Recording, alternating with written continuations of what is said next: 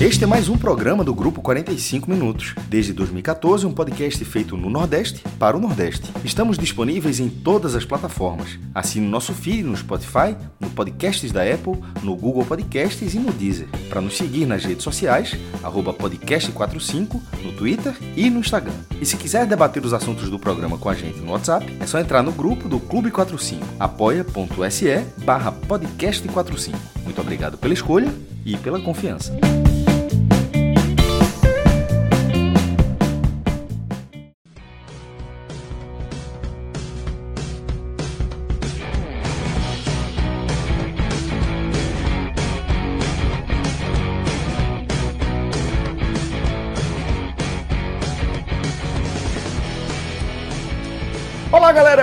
Começando mais um Telecast. Eu sou Celso Shigami e estou aqui ao vivo com João de Andrade Neto, Cláudio Santana, Cauê Diniz. Daqui a pouco tem, a gente também ganha a companhia de Fred Figueroa, tá? Estamos ao vivo nos nossos canais no YouTube e também na Twitch, também disponibilizando nosso conteúdo é, no seu feed de podcast, tá?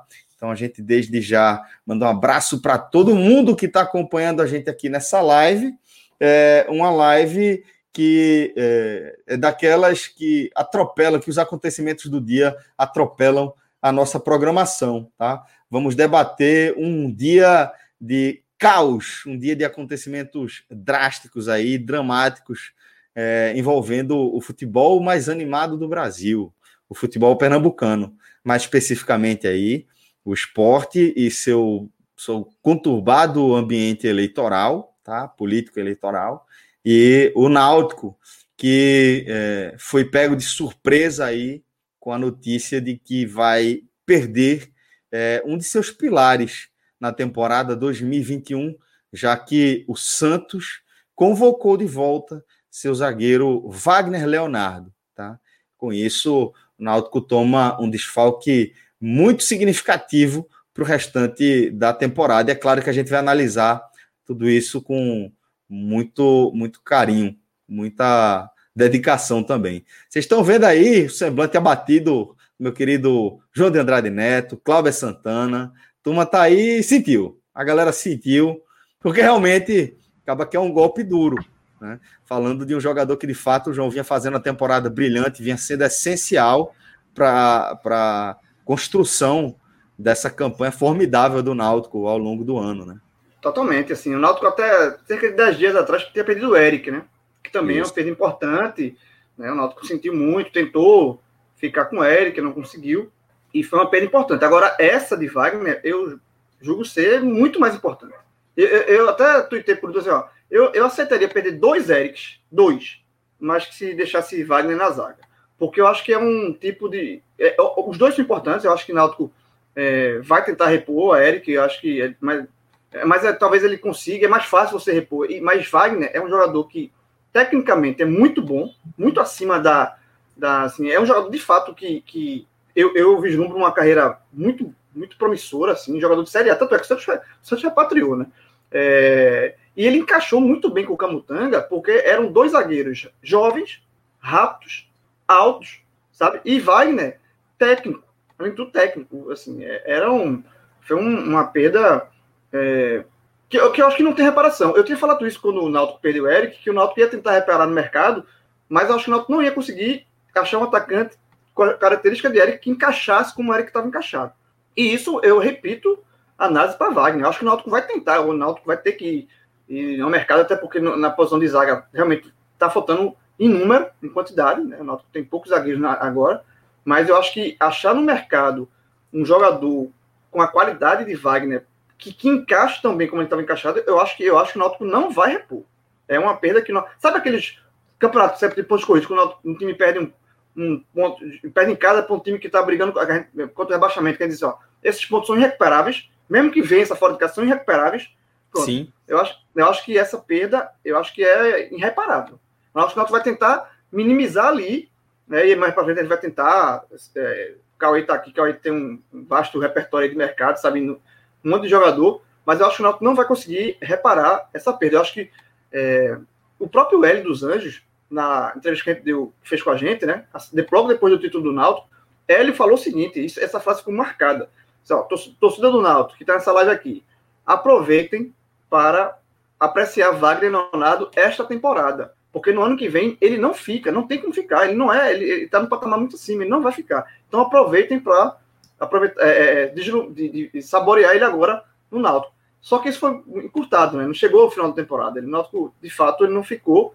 É, foram 16 jogos é, que ele fez para o Náutico, um número muito baixo de partidas, a gente chegou a 20, mas o suficiente para mostrar, é, para ele ter um, um carinho especial para o torcedor do Náutico.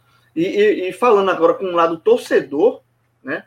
É, eu acho que, assim, eu, eu, não recordo, eu até brinquei, não é tem um grupo né, fechado, como torcedor, falando como torcedor, eu acho que o último jogador que saiu do Náutico, assim, foi por um, que eu senti, assim, o baque, assim, assim porra, é, foi chato sair, assim, magoou, machucou, puxando pela memória, que saiu no meio da temporada, assim, né, que poderia ter ficado até o final, que não, não terminou a temporada, eu acho que eu, eu fui recordar de Adriano em 99.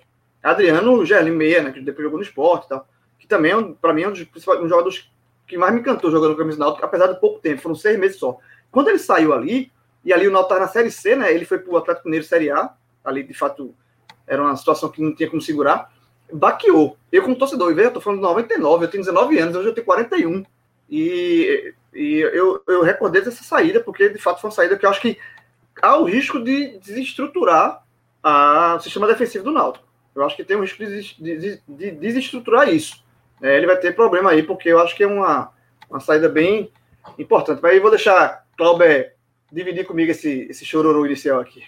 Clauber, é, eu queria então já acionar você para que antes de você trazer a sua análise, é, que você traga também é, o, a descrição, né? Como é que foi o desdobramento para quem acompanhou o, a rotina de perto aí.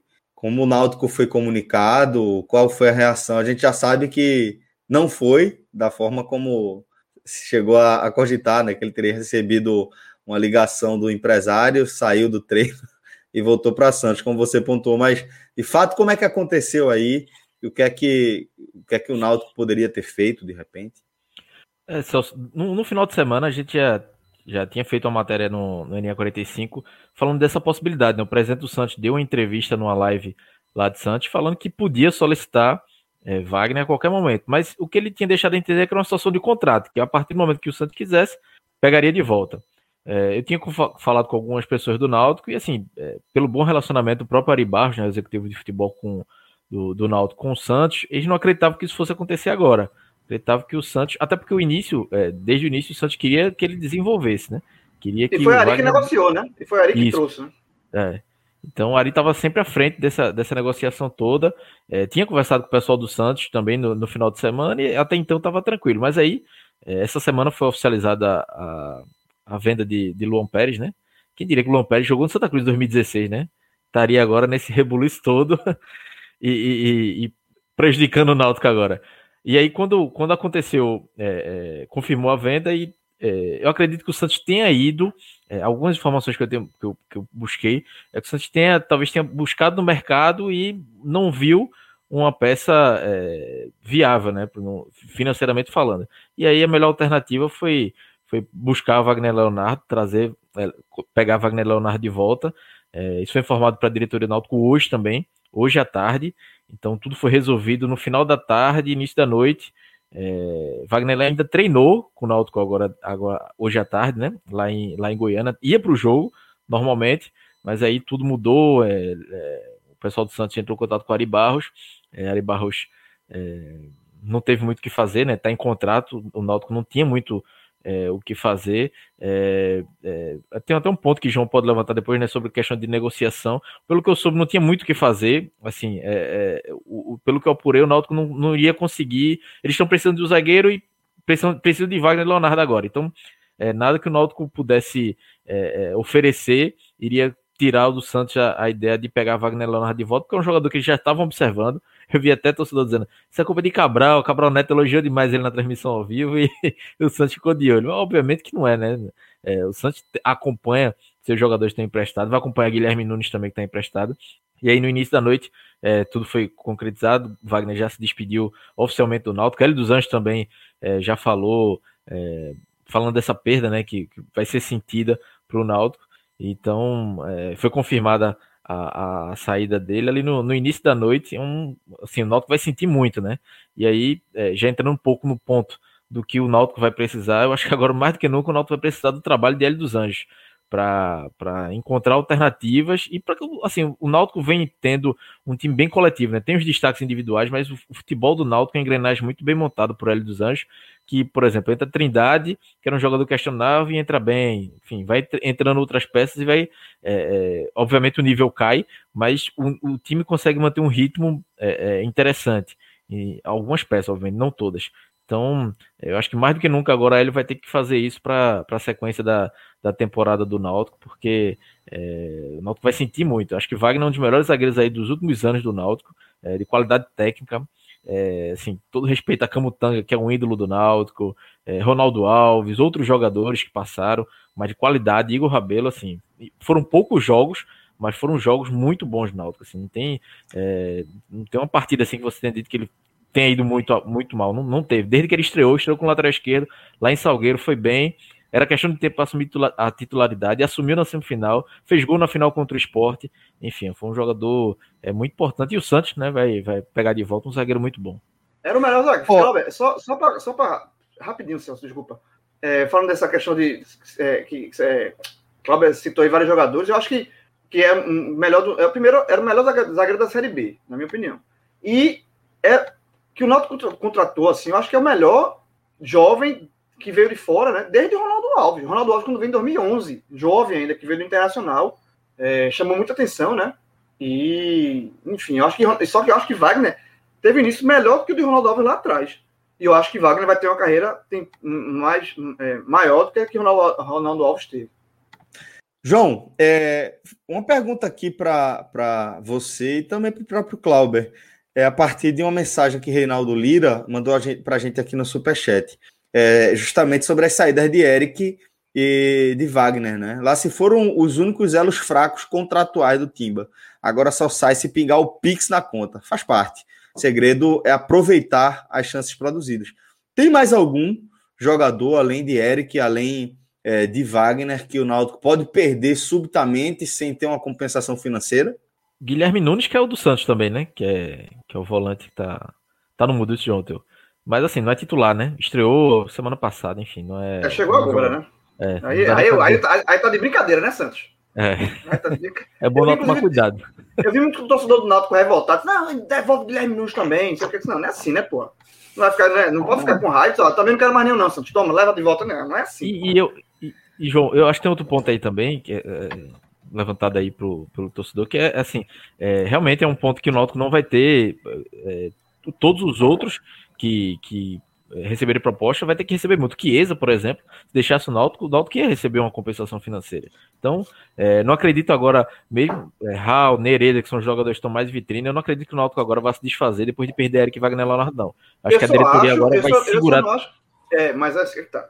Eu acho, olha só, risco existe. Eu, é assim, se sair sem o Náutico ganhar nada, é como o, o, o, nosso amigo colocou aqui. Tem que pingar Pix, eu concordo. Porque a Eric é, é, é uma questão contratual de fim de empréstimo com Braga, terminou, o não conseguiu renovar esse empréstimo por questão financeira, e Eric foi embora. Beleza, é, era um jogador que não pertencia ao Náutico. Wagner Leonardo é a mesma coisa. É, mas o Náutico está na vitrine, o Náutico tá fazendo campanha. Então, isso é óbvio que chama atenção. E a gente viu isso quantas e quantas vezes, todo ano acontece. Quem está na Série B bem, os times da Série A vão puxar. Então, assim, tem que ter contratos bem amarrados. Do, das, o jogador da base, eu acho que existe uma multa, né? Raul, Nereida, eu acho que existe um contrato bem amarrado por, porque ser, por serem ativos do clube. Jean Carlos, se fala muito de uma multa gigantesca, astronômica, que seguraria Jean Carlos. É, e agora, por exemplo, Vinícius e Brian, eu não sei como é que são esses contratos. Eu não sei quanto é que é, se existe uma multa tão alta. Vinícius está jogando muita bola. Brian também. Brian tá, foi elogiado por, por Júnior várias vezes na né, transmissão nacional. Então, assim, é, são jogadores que estão chamando atenção. Então, se um clube chegar para Brian e oferecer duas vezes, três vezes o que ele ganha no Náutico, ou mesmo para Jean Carlos, é a situação que o Náutico tem que, tem que se, tomar cuidado. Porque tanto na questão de Eric quanto na questão de, de Wagner Leonardo, que não eram, eram questões mais difíceis de você segurar, o, nas duas situações, a diretoria do Náutico se mostrou tranquilo. Não, o Eric vai ficar. Eric vai estar certo. O, o Ari Baixo falou para mim isso. Não, gente está muito confiante que Eric fique. O, o Wagner Leonardo era a mesma coisa, era o mesmo papinho. Não, o Santos não vai deixar aqui. O Santos é, é emprestou ele para o Náutico para ele ganhar minutagem no Náutico. E o Santos levou. Ok, era uma situação diferente, mas eu acho que o Náutico tem que se cuidar, se, tentar se blindar e não som, somente se apoiar. Não, tem, tem, tem contrato, porque o jogador tem contrato, a gente não vai fazer nada. Vai sentar aqui e não vai sair. Não é assim. Eu não sei como é o contrato de Brian, eu não sei como é o contrato de Vinícius, por exemplo. Se esses dois jogadores receberem propostas altas e saírem do Náutico, pagando multa baixa, ou sei lá, porque, veja, o jogador é o trabalhador. Ele, se ele receber uma proposta de pagar duas, três vezes, ele vai chegar no Náutico e vai dizer, ó, o tal da Série A tá me fazendo uma proposta para ganhar três vezes mais. Então, é, é isso, sabe assim, é, é, não é não é achar que tá tudo resolvido, tá tudo tranquilo porque tá com contrato. Porque o Náutico está na vitrine. O Náutico hoje é pauta da Série A. Não porque é pauta da. Ah, desculpa, pauta da Série B. Então ele, ele tá na vitrine, sabe? É, eu acho que tem que ter esse cuidado é, e não ficar como ficaram nos outros dois casos, mesmo que o jogador não era do Náutico, tranquilos. E só para um ponto, ah, para jogar uma polêmica aqui, é, que foi um, um, ponto que eu botei no meu tweet, que era a situação de Wagner com o Santos. Muitos dizendo que não tinha como fazer. De fato, ele era jogador do Santos e tinha no contrato que na hora que o Santos quisesse pedir de volta, pudesse pedir. Eu, mas eu acho que por mais que fosse difícil, eu acho que, eu não sei se, e aí eu estou falando informação sem ter apuração. Talvez Cláudio tenha uma informação a mais. Eu não sei se como é que o Náutico, se o Náutico tentou chegar com o Santos, deixa ele aqui, vamos negociar, deixa o menino aqui, é muito, vai ser, é, é aqui, é, ele é melhor para vocês que ele fica aqui e termina a Série B. E aí como é que você fala isso sem ser somente na lábia, de convencimento, porque ele vai ser, é, vai ser melhor para o atleta e para o Santos ele terminar a temporada do Náutico. E aí eu coloquei essa, essa minha opinião. E muita, eu vejo que muita gente discordou no Twitter. Tenta pagar o empréstimo. E como é que se paga o empréstimo? Santos, vê só, a gente tem um empréstimo gratuito aqui, você não pagou nada, mas a gente, a gente quer pagar para ele ficar aqui. É chegar no Santos e oferecer. Eu estou dizendo porque eu faria isso. 20% do passe de Carlão para vocês. Só o valor do empréstimo. Porque Carlão também é uma joia da base, é zagueiro também, jovem e tal. Eu estava no Fluminense, estava no, no, Corinthians até um, dia, até um dia desse. A gente emprestou para o Corinthians, ele já foi para o Fluminense. Então é um jogador que tem potencial. A gente dá 20% do passe de Carlão para vocês como pagamento desse empréstimo para Wagner ficar, terminar a Série B aqui. Depois, depois Wagner vai embora. É só para terminar a Série B. É 20%. E aí muitos torcedores do Náutico, eu, e talvez aqui entre no Superchat, discordaram de mim, que não é, porque não posso desfazer de percentual de uma joia da base e tal, tal, tal. E aí eu contra-argumentei o seguinte: quanto é que vale no mercado 20% hoje dos direitos federativos de Carlão? Eu não sei. Mas eu, eu, tenho certeza que não vale 60 milhões de reais, que é o valor que o Náutico teria, vai terá por baixo se o Náutico conseguir um acesso à Série A. Se a manutenção de Wagner é uma garantia que o Náutico vai conseguir o acesso? Óbvio que não. Porém, também é óbvio que é muito mais fácil o Náutico conseguir o acesso com Wagner do que sem Wagner. Porque eu acho que Wagner é o segundo jogador mais importante do Náutico hoje no elenco. Atrás da perna de Jean Carlos. Eu acho que se Jean Carlos saísse do Náutico, eu acho que é uma, um dano maior do que o de Wagner.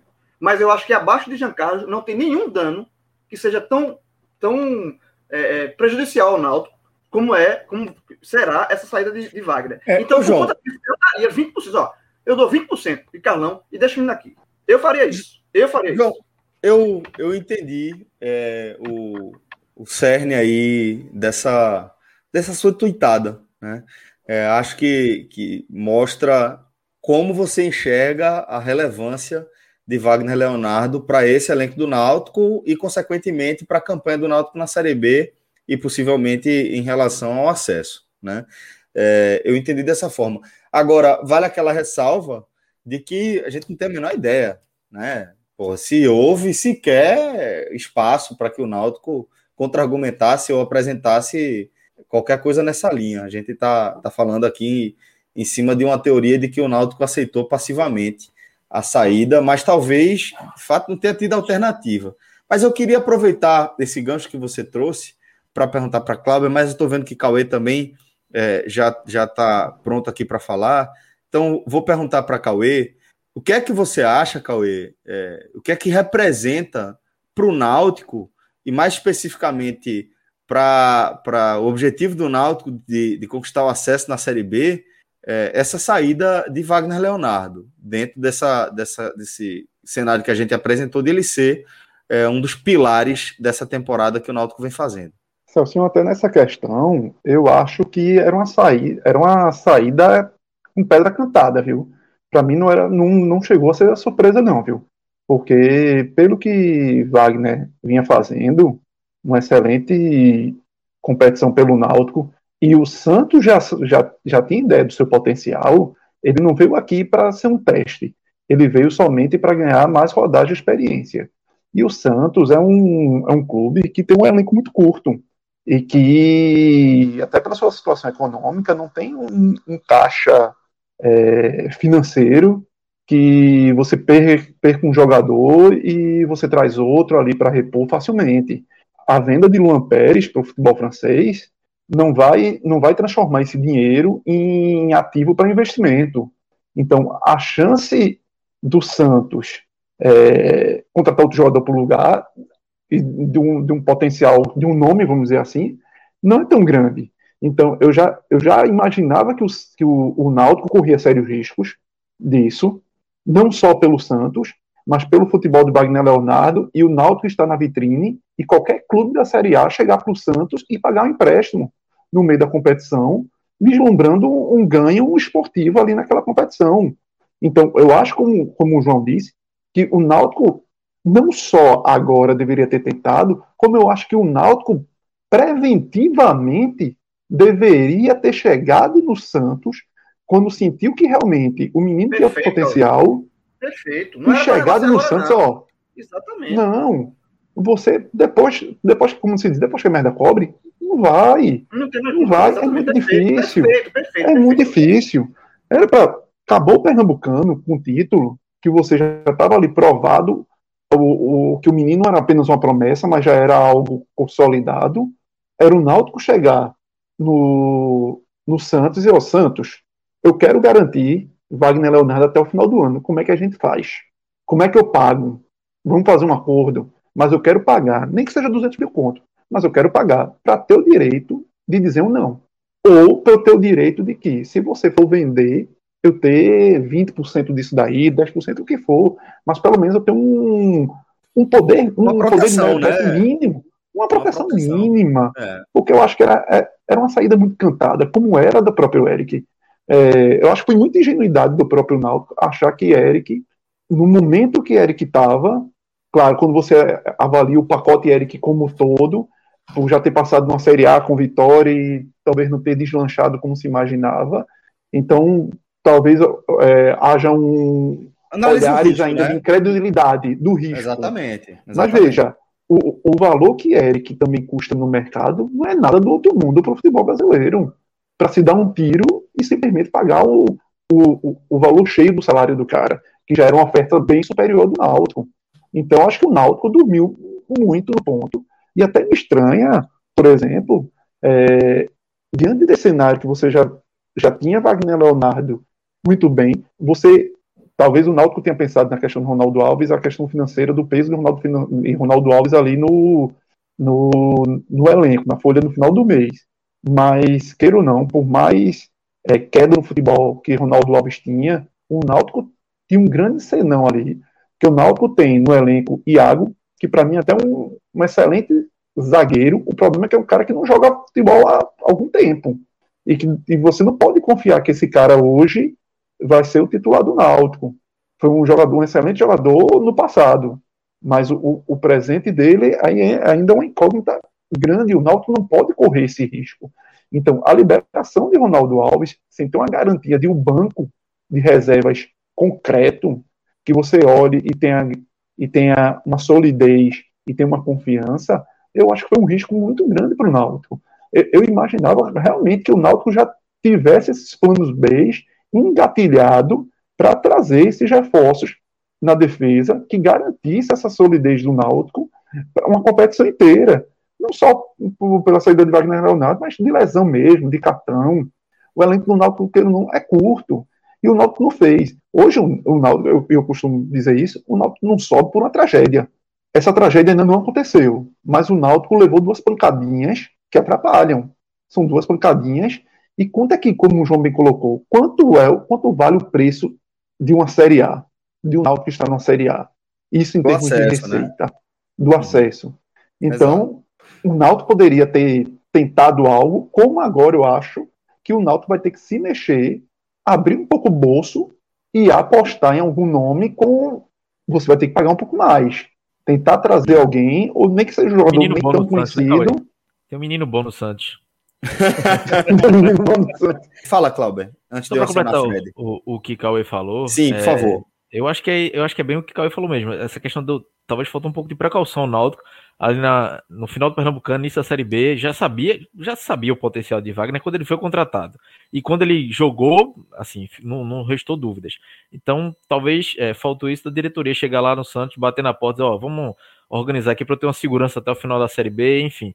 E aí, é, é, hoje foi bem difícil falar com qualquer diretor do Náutico nesse, no meio dessa confusão toda, assim, até um pouco de informação agora aqui, não deu muito tempo de fazer o que, por exemplo, o que o que João falou, de tentar negociar, ainda tentaram, mas assim, já estava é, no Santos, já estava definido, quando foram chegar no Náutico, já estava decidido a comissão técnica, enfim, já vinha de alguns dias discutindo, então não, é, ao que eu, pelo menos o que eu soube hoje é que não deu muito tempo de, de negociar nada, de tentar nada, porque já estava bem decidido. Porque foi, já é que tarde, já. É, a Exatamente. já estava é. escancarada, não tem como. Wagner treinou, então assim, assim, foi, foi depois do treino, chegou a notícia é, e, e, teve toda essa confusão e a, a, acho que a partir da manhã a gente vai começar a colher mais algumas informações para entender um pouco melhor, para saber se houve, qual foi a tentativa do Náutico de mantê-lo.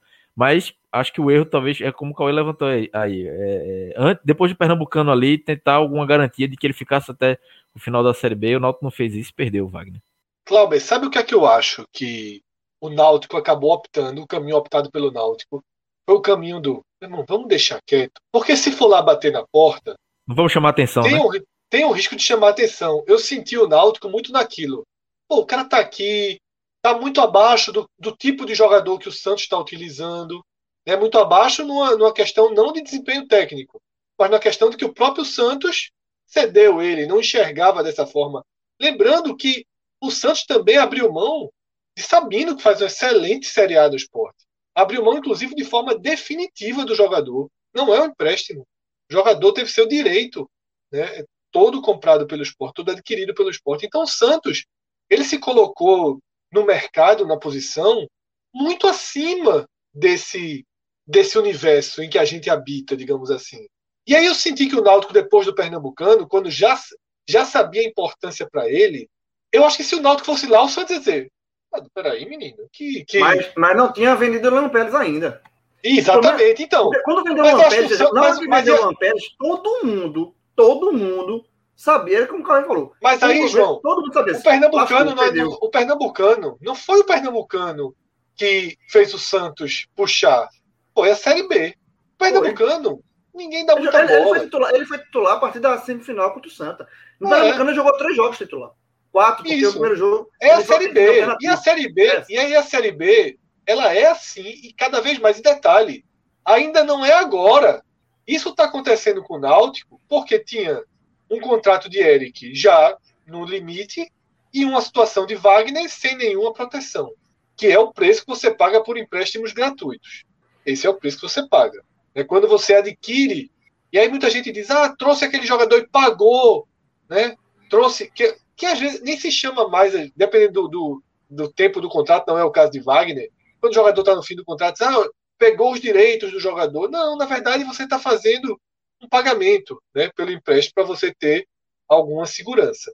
Então, assim, somou a vulnerabilidade da situação dos dois, tá? a vulnerabilidade da situação dos dois com, com uma largada muito acima do futebol que está sendo jogado na Série B.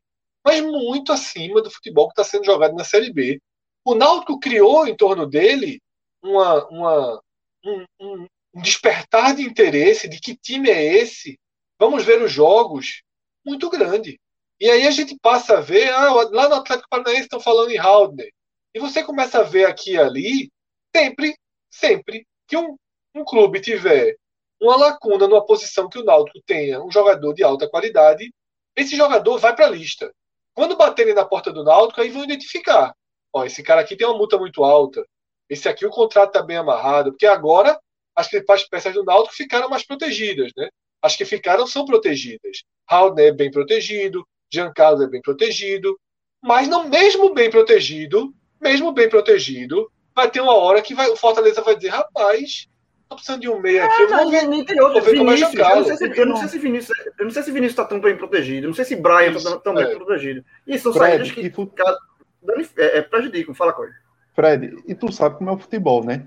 O cara tá protegido no contrato, mas quando começa, o cara inferniza para ir embora, né? A gente isso, sabe. Série A, inferniza, a, jogador inferniza. a multa é 10 milhões e o cara às vezes é. sai por dois, né? Imagina Fortaleza. Giancarlo, imagina Giancarlo, Fortaleza. Giancarlo tem uma multa, sei lá, é, alta. Você fala que é um valor, sei lá, 5 milhões. Né?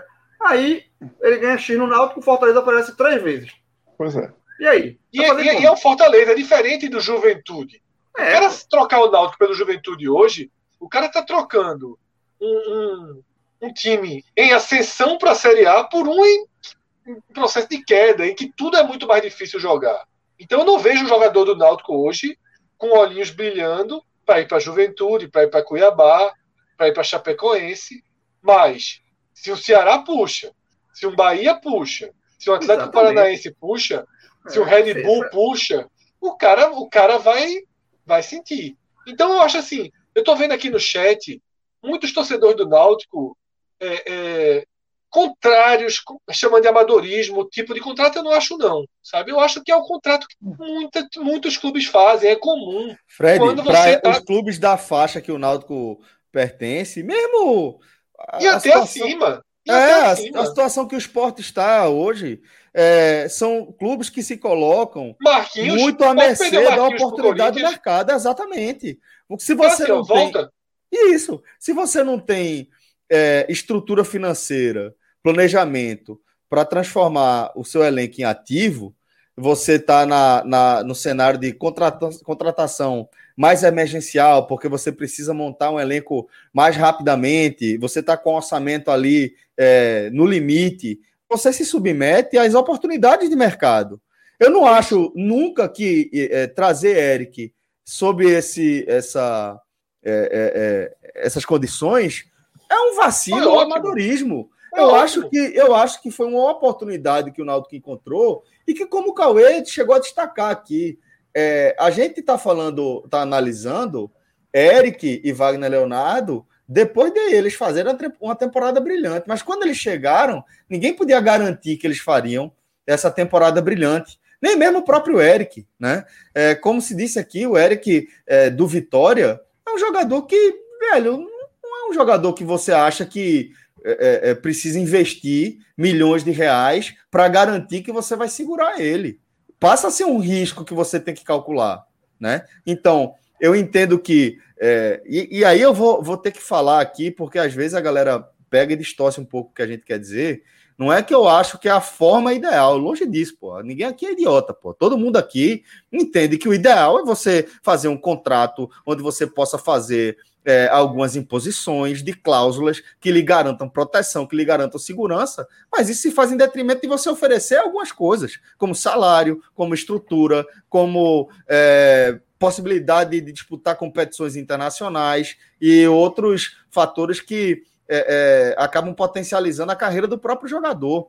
Isso tudo você tem que levar em consideração. Se você não tem todos esses elementos para oferecer, você se submete, de fato, às oportunidades de mercado. E eu entendo que tanto o Eric quanto o Wagner, eles estão nessa prateleira de oportunidade de mercado. Agora, depois, foi o que o João falou, deu certo, e aí? O que é que pode fazer? Podia bater lá na porta do Santos? Talvez tivesse saído é, é antes. É, eu acho que, eu acho que é o único. único eu acho, é, mas eu acho que o único é, senão, que, que, que, falando agora, né, que já foi feita, ele já saiu, mas eu acho que eu, eu concordo muito. Eu, eu, juntei a minha ideia com a de Cauê.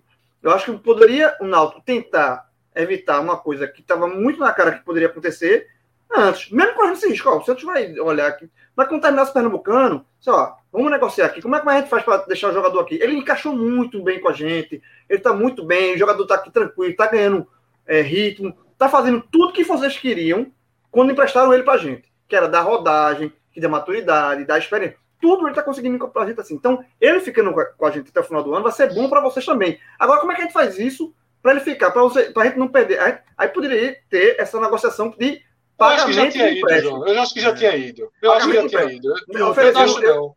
Na hora que o Santos chamou, João, na hora que o Santos chamou, já foi. É, não, não, era antes, é, não, não, não, era antes. Mas não, antes, antes, antes para mim, só, mas antes também, para mim, ia fazer mais assim, ó. O alerta. Mas tu oferecendo, agora... mas tu oferecendo 20% do, do, do passe de um jogador. Mas aí, João, assim, eu não, sei se a gente, eu não sei se a gente estaria comentando. O antes que você, a gente está falando é depois de dois jogos com o esporte. Final do ano. Você falou. É, você vai lá. Eu acho que assim. Eu não sei se a gente estaria reagindo bem ao Náutico dar 20% do cara da base por, por um zagueiro que fez três partidas, pô. É. é.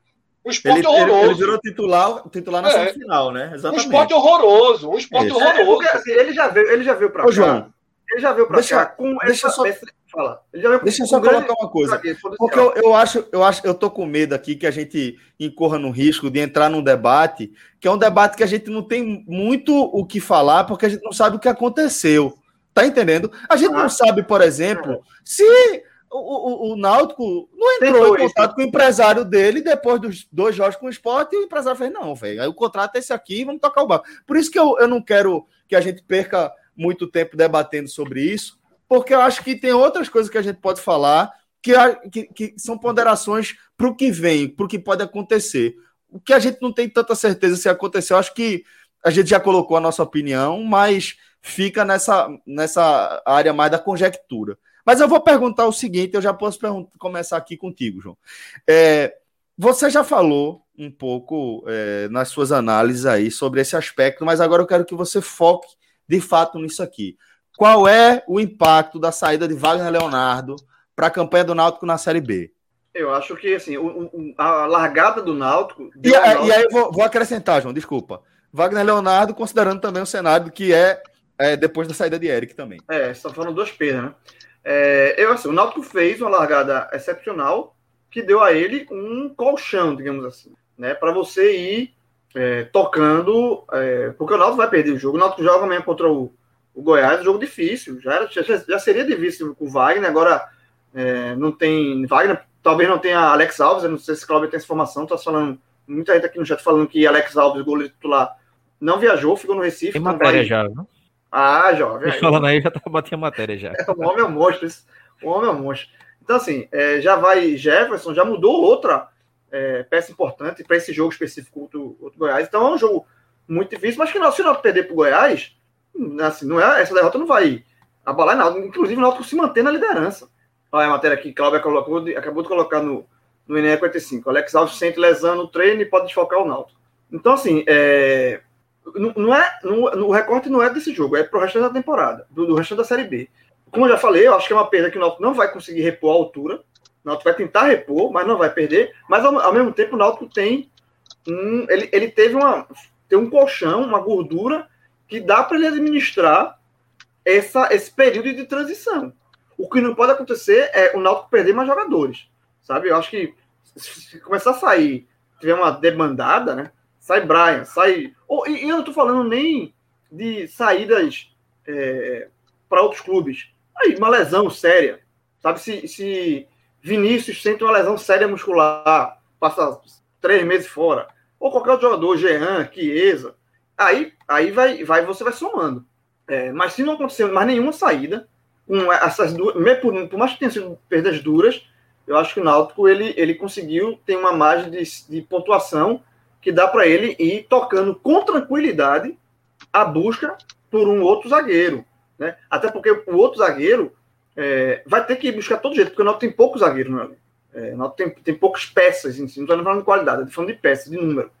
Então, o Náutico, mas o Náutico tem, ele pode, ele não precisa ir desesperado, pra, ele pode ir com calma, estudar e ver, é, tentar trazer um zagueiro que venha para ser titular, tá? O Náutico, o Náutico perdeu um, um, zagueiro titular, o Náutico tem que ir atrás de um zagueiro titular. O Náutico não, não pode ir, é, é, é, é hora de, de, de, investir agora, tá? Perder um jogador é hora de, de perdeu duas peças importantes, é hora de investir. Por lugar de, de, de Eric, possivelmente vai ficar o Bismarck, né, Cláudio? É que o que está treinando no Náutico há muito tempo, já é um jogador que, né? Que Tem um problema da documentação dele, mas é o primeiro nome. É, seria uma, uma posição para o lugar de Eric. Eu acho que para a zaga tem que buscar ir atrás de um de um zagueiro titular. Porque, por exemplo, sem Eric, né, quando o Náutico estava com os vários desfalques no jogo contra o Operário, ele mudou a forma do Náutico jogar, né, do esquema, e o Náutico rendeu muito bem, né? É, colocando é, Giancarlo numa posição diferente, o Náutico ganhou de 5 a 0 um dos, um dos times fortes dessa Série B. Então, funcionou o esquema. Mas não tem esquema para zagueiro. Não tem esquema para. Pra... Náutico não vai jogar com um zagueiro. Não existe esquema com um zagueiro. Náutico vai ter que ter um outro segundo zagueiro titular. Náutico perdeu um zagueiro titular. Então, Náutico vai ter que ir realmente é, é, é, é, repor essa, tentar repor essa peça com o maior é, é, grau de, de, qualidade possível. Eu acho que não vai encaixar também quando, quando como Wagner estava encaixado, mas é isso. Eu acho que, mas eu não tenho uma gordura para administrar isso com calma, sem desespero. Fala, Cláudio. Não, é isso mesmo. É assim, é, é, difícil, né?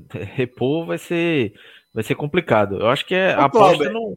Cauê, Cauê me, me, me, passou aqui que ele tem uma lista de zagueiros. Então, bora passar aqui melhor. rapidinho. boa, Cauê, boa, boa, de, forma, boa, boa. de forma mais objetiva também, para a gente tocar a nossa pauta. Mas já apresenta aí essa lista, já que a pauta tá, tá nesse momento aqui. Não é uma lista, lista, lista, mas dentro do aperreio fui tentando puxar. É, de quando virou a pauta do programa, né? E, e aí eu entrei também para participar dessa primeira parte aí do Náutico fui tentando puxar alguns jogadores que talvez não sejam caras que, que hoje você olha e diga, ah, é um cara que, que vai ter a mesma confiança que já se tinha de Wagner Leonardo, até pelo, pelo patamar financeiro que o Náutico tem. Mas talvez sejam jogadores jovens que já mostraram algo na carreira que possam acrescentar ao Náutico nesse momento. A grande dificuldade é que Wagner tem adjetivos que que caíram muito bem para o Náutico. Velocidade, um cara canhoto, que modificou completamente o Náutico como quando estava como Tangue Ronaldo Alves, porque não tinha, não dava essa velocidade que o Náutico precisa para na recomposição de marcar lá em cima, precisam de dois, dois zagueiros rápidos para ter quando a, as primeiras linhas são furadas pelo time adversário, você ter zagueiros rápidos que ajudam a, a matar o, o, o ataque adversário. Então, eu, eu comecei a catar alguns nomes aqui, claro, para fazer uma, uma lista talvez realmente mais assertiva, de tentar ver nomes mais, talvez com perfil mais correto, talvez precisasse mais algum tempo. Mas vieram alguns nomes aqui que eu posso colocar. É, Pedrão, zagueiro do, do Palmeiras, que está voltando agora do futebol português. Um zagueiro bem vigoroso, é diferente, é justamente, mas é diferente do que o Náutico tinha com, com Wagner, que era um jogador muito mais técnico, Pedro um cara muito mais vigoroso, de, de muito mais, vamos dizer, é, transpiração, vamos dizer assim. Aí você tem Lucas Cal, que é outro jogador também interessante, que foi da base de São Paulo, só qual é o problema? O cara fechou há um mês com o América Mineiro, só que não está de titular lá no América Mineiro. Então talvez o Náutico precisasse fazer um, um aceno uma proposta positiva para o cara se sentir protagonista no time de Série B, em vez de estar reserva e pouco utilizado no time de A. Tem também um nome que talvez seja um pouco mais caro e, e que vem dando umas farrapadas ultimamente, que é Zé Gabriel no Internacional. O, o Inter contratou agora há pouco dois zagueiros, Bruno Mendes do, do Corinthians e, e, e o argentino Gabriel Mercado. Então vai inflar um pouco a concorrência lá na zaga do Inter, que já tem Cuesta, tem Pedro Henrique, Lucas Ramos e chegam esses dois. Então talvez Zé Gabriel, que é um, zagueiro rápido, até porque jogou muito tempo também de volante, possa, poderia ser uma opção para o Náutico num estilo que possa se assemelhar de alguma forma é, a Wagner Leonardo, um jogador tão técnico, mas é um jogador que tem velocidade. E o outro nome que eu lembrei assim de cabeça foi Rodrigo Freitas, do São Paulo, que é um cara também alto, com alguma técnica, e que poderia jogar pelos dois lados mas são todos jogadores. O perfil que eu coloquei aí é, foi até coincidentemente assim, perfil de jogadores de tipo até 24 anos, que era um pouco do, do, do perfil da de Wagner Leonardo, jovem, 20 poucos anos, que você precisa ir numa certa aposta para ver se dá certo. Talvez uns, uns mais assertivos do que o outro aí, mas esse encaixe que o Náutico tem hoje, tinha hoje com Camutanga e Wagner Leonardo, talvez você vai ter um pouco de dificuldade se você não tiver uma bala na agulha para trazer um cara que realmente tem o um nome consolidado. Talvez você vai ter que recorrer a apostas, apostas que talvez sejam mais, tem um grau de chance de acertar maior do que outras. Mas não, é, não é fácil o cenário para o Naldo. O bom é a turma indicando aqui, a, a turma aqui no chat, meu irmão, tem a turma Breno Calisto, Júnior Sergipano, Jackson do Fortaleza, William Alves. JP Pereira mandou, mandou uma mensagem aqui falando de William Machado do, do Botafogo da, do da Botafogo. Paraíba. Vocês Cauê conhece. É, mas aí é justamente, é, vai na, naquela. na aposta maior ainda. Que é um cara que tá meio que num clube na terceira divisão. E, e aí eu acho que o Náutico. É um risco maior, né? certo ponto. Exato, que precisa ser um tiro mais certeiro. Por mais que não tenha condições financeiras para isso. Tentar, dentro, das suas, oh. dentro da sua situação financeira, ser mais assertivo. Enquanto isso, eu vou ler aqui uma mensagem de Ângelo Ranieri, aqui no nosso superchat, tá? Um abraço mais uma vez aqui para a galera que está prestigiando nossa live, que está contribuindo no superchat, tá? É, mais que os contratos amarrados, nenhum dos jogadores que saíram queria sair mesmo. Isso pesa para esse que tem o contrato amarrado. Eu não sei até que ponto os caras não queriam. É, essa história de que jogador não quer sair é. Pesa dinheiro, é, Jorge. É, chegar, jogar uma proposta três vezes mais, o cara. E para jogar Série A logo, logo. Porra, é, no Santos, vê só um ela tá saindo pro Santos, pô. O clube que já tinha. Isso. Claro que ele Exatamente. vai sentir um pouco, né? Tá envolvido, mas o cara. Tem... Ele pode ficar, ele vai torcer, mas é. deixar de. Existe. Exato. Exato, exatamente. Tem três partidas no Náutico, né? Exatamente, exatamente. Bom, é, galera, é o seguinte, vamos girar nossa pauta, mas antes, ó, quero trazer uma novidade aqui para vocês, tá? É, nosso, nosso querido Rodrigo Carvalho já está colocando aqui na tela para quem está acompanhando a nossa live no YouTube e na Twitch essa arte maravilhosa aí é, do Carva League. É isso aí, velho. Grupo Carvalheira, tá? É, iniciou, como você já sabe, a gente vem trazendo aí é, informações sobre essa empreitada do Grupo Carvalheira no mercado é, dos videogames, no mercado dos games, né? É, existe o braço Carva Games, tá? que é, tem uma ambição de se tornar uma das principais, se não a principal plataforma do mercado nacional e uma, das, e uma referência internacional. Tá? Experiência a galera tem para isso.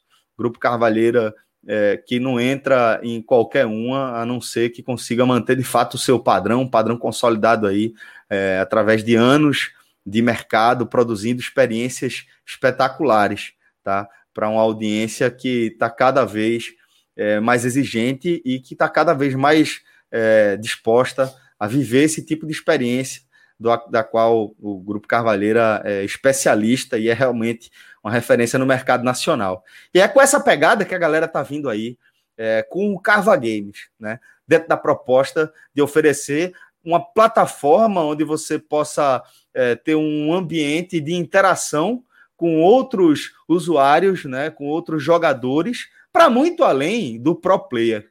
A ideia é realmente fomentar esse mercado que é imenso. Né? Há muitos anos eu falo aqui é, de como a indústria do videogame é a maior indústria do entretenimento mundial com sobras há alguns anos que ignora, inclusive, cenários de recessão econômica e mantém ali seu gráfico ascendente de expansão.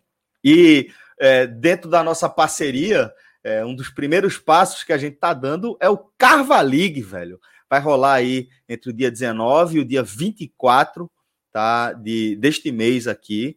E é um evento de FIFA 21, tá? Teremos aí 40 duplas, inclusive convidados do 45 Minutos e também representantes do nosso Clube 45. é, velho. Vai ser uma experiência espetacular, tá? É, respeitando todas as normas de segurança, mas oferecendo, acima de tudo, Fred, uma experiência como só o Grupo Carvalheira consegue oferecer, tá? Você conheceu lá a estrutura que a galera é, montou e vem montando, vem ampliando, e eu vou te falar que esse Carva League é um primeiro passo daqueles que, que enche o peito da gente de orgulho, viu, Fred?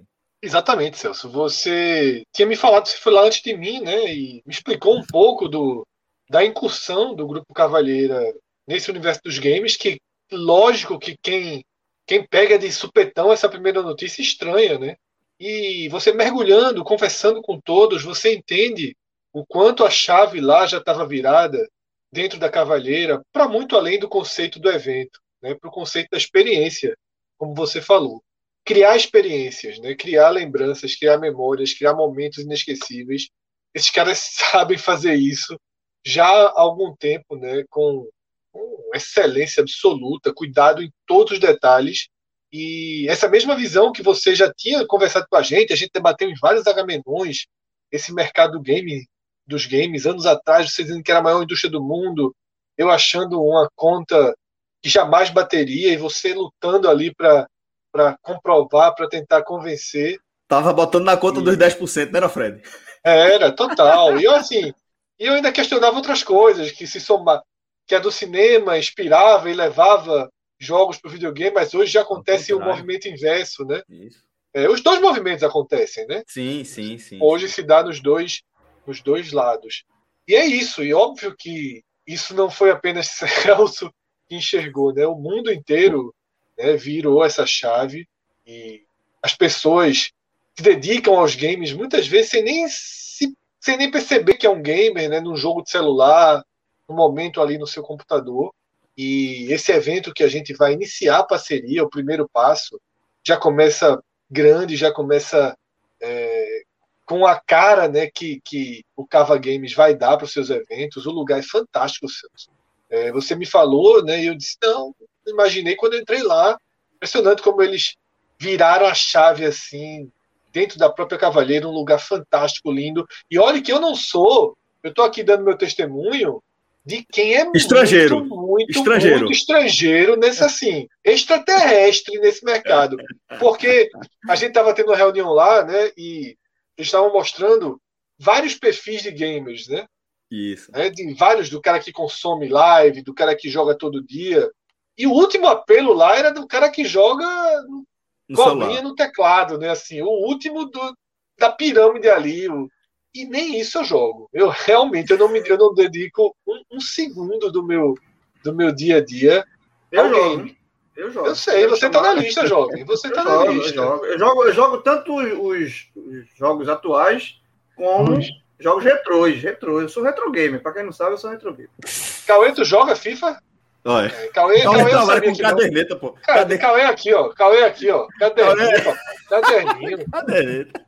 Rapaz, nem, nem isso aqui eu me respeita, nem isso aqui eu me respeita. Nem o celularzinho eu me trabalha.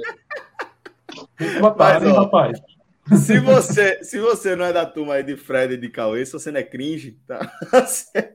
Você vai curtir demais. Pode se preparar, tá? Principalmente aí a turma do nosso Clube 45, é, para vocês representarem a gente nessa resenha. Vou estar tá por lá, tá? João também já está convocado. Reza a lenda que o João vai ter uma dupla lá também.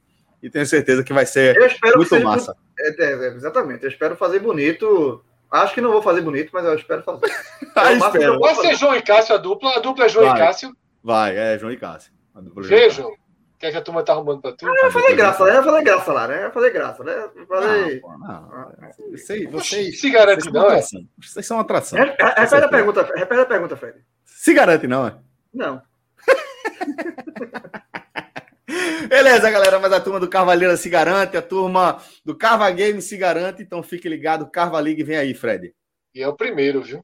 Tem primeiro, um projeto, meu amigo. Primeiro, meu amigo. Isso aí é o famoso, a famosa amostra grátis. Essa aí é só para a gente sentir o gostinho aí da experiência, vai ser um negócio muito massa. Ó, deixa eu falar logo aqui com a turma do nosso, do nosso chat. Tem muita gente eh, perguntando sobre a nossa pauta, porque, como eu afirmei ali, como eu expliquei no início da nossa, do nosso programa, mas teve muita gente que chegou depois. É, hoje foi daqueles dias em que alguns fatos atropelaram a nossa programação, mas não se preocupem, tá? A gente havia se programado para fazer a atualização do nosso audioguia da Série A, depois dessas 10 rodadas, e a gente vai manter tá, a pauta da Série A na nossa análise. A gente vai fazer, claro, de forma mais enxuta, porque senão vai ficar pocket. muito grande, uma versão pocket, mas pode ficar tranquilo que a gente também vai tratar os assuntos da Série A. Quando tá? a gente fala versão pocket... Não vale, não vale pensar é isso que eu falo. É, o cara chega tranquiliza, o cara faz é. assim, ó. Quatro o cara já sabe disso. Cara, não, quatro não horas de programa. Não, não vale versão pocket, não, velho. Isso aí, quando o cara vale, fala versão pocket, é, tá chamando confusão, que não vai ser. Vamos ver, vamos ver. Tem, tem um aperreio aí no Leãozinho ainda, na, na frente da pauta. Tem tem nada, Fred, né? Fred, vamos fazer o seguinte, tá? É, vou, vou pedir para que você faça a atualização do cenário, né? Porque o que a gente tem é, de mais é, é, é recente é, de um, uma suposta possibilidade de impugnação da chapa de Nelo, tá? Um, um documento que tem é, circulado aí nas redes sociais, no, WhatsApp também, dando conta de que é, Nelo poderia eventualmente ser impedido de, de disputar esse, essa candidatura. Então, para eu não me alongar demais aqui, Fred, eu vou pedir para você é, é, narrar os desdobramentos desta, desta quinta-feira, né, desse dia onde a gente está gravando e por que a situação do esporte consegue se agravar ainda mais. Lembrando que tem um caso Patrick aí no meio também, que pode abrir a porteira para uma debandada de repente. Vamos lá, Celso. É, o esporte é, é uma lista de temas assim que você tem que até escolher por onde começar. Né? Se você começa pelo mais quente, que é essa tentativa, mais uma tentativa de impugnação da chapa de Nelo, ou se você vai para o que para mim é até mais pesado nesse momento, que é a relação elenco resto de diretoria, podemos chamar assim, presidente interino. Eu acho até essa segunda parte mais pesada, porque essas tentativas de impugnação, elas vão chegar no final das contas em lugar nenhum. Por que elas vão chegar em lugar nenhum? Porque o máximo que podem conseguir, o máximo que podem conseguir é tirar o nome de Nelo, tirar de Nelo a condição de ser presidente. Seria isso um movimento apenas pessoal contra Nelo? Seria. Faz justificativa isso, tá? Faz alguma, faz alguma, faz algum sentido, né? Nelo teve sua aprovação para ser candidato há 70 dias. Então, assim, é claro que esse movimento que está acontecendo, essa elevação das exigências, criando exigências que nunca haviam sido estabelecidas e que o próprio clube não as exigiu 80 dias atrás, é claro que isso há um interesse por trás. Tá? É claro que esse pedido de impugnação de hoje, de um Rodrigo, sei lá o nome do cara, né? isso não, é, veja só, eu sou muito claro nisso também, eu não levo a sério, sabe? Eu não me preocupo eu não levo a sério, eu não, não tenho nenhum interesse, eu não tenho nenhum interesse nessas, nessas é, chapas, nessas pessoas. Eu acho que eles só querem, só querem os holofotes e eu não, e eu faço possível para não dar e pelo contrário, né, para constranger da, da forma mais mais clara. no limite possível, sabe? Da forma mais clara mesmo. Sabe? E o mais, mais curioso é que o cara que entrou, que é o nome é Rodrigo Miranda, ele entrou com essa que, é, é, esse pedido de impugnação, ele retirou a chapa dele. Exatamente. Ele, ele, ele, ele, ele, retirou, não, né? Ele foi. Ele teve problemas também, né? De, de é, legais, e aí retirou. Aí retirou, não quis lutar. É. E aí, João? A minha única dúvida, a minha única dúvida, tirando esses personagens insólitos que surgiram, a parte Rodrigo, Zé, Zé Valadares, é, Belém, tá? Fernando Pessoa. Porra, assim, Fernando Pessoa, ex-presidente, pô, tá, entrar numa dessa, sabe? Mas, enfim, os outros aí, personagens insólitos. Tirando uma tentativa de melancia na cabeça, né? De aparecer, fico um pouco preocupado se há algo mais sólido por trás dessas pessoas. Se há, Celso, na verdade, um movimento, não Detalhe, isso aqui é uma suposição minha, ou até um temor meu. Se há um movimento apenas de querer criar, tipo, se você mantém uma chapa, você mantém um prazo para eleição. Enquanto há esse prazo, você vai tumultuando, criando turbulência, colocando em xeque candidaturas, prazos. É esse o interesse. Que é modus operandi, hein, Fred? É esticar Pedro Lacerda no poder, é esticar Fred, Domi Fred Domingos esticar Anderson ali no futebol. É esse, é isso que se quer.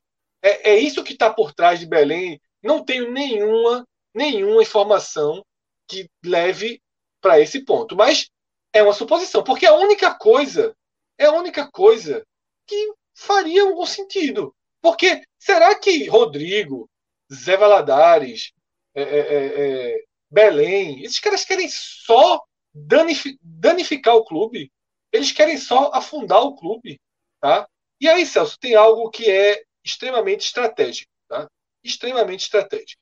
Eu, eu acredito que a comissão vai ter o, o senso mínimo e não vai impugnar nele. Tá? Eu acredito. Eu acredito que existe defesa, existem é, é, é elementos suficientes para validar a candidatura de Nelo.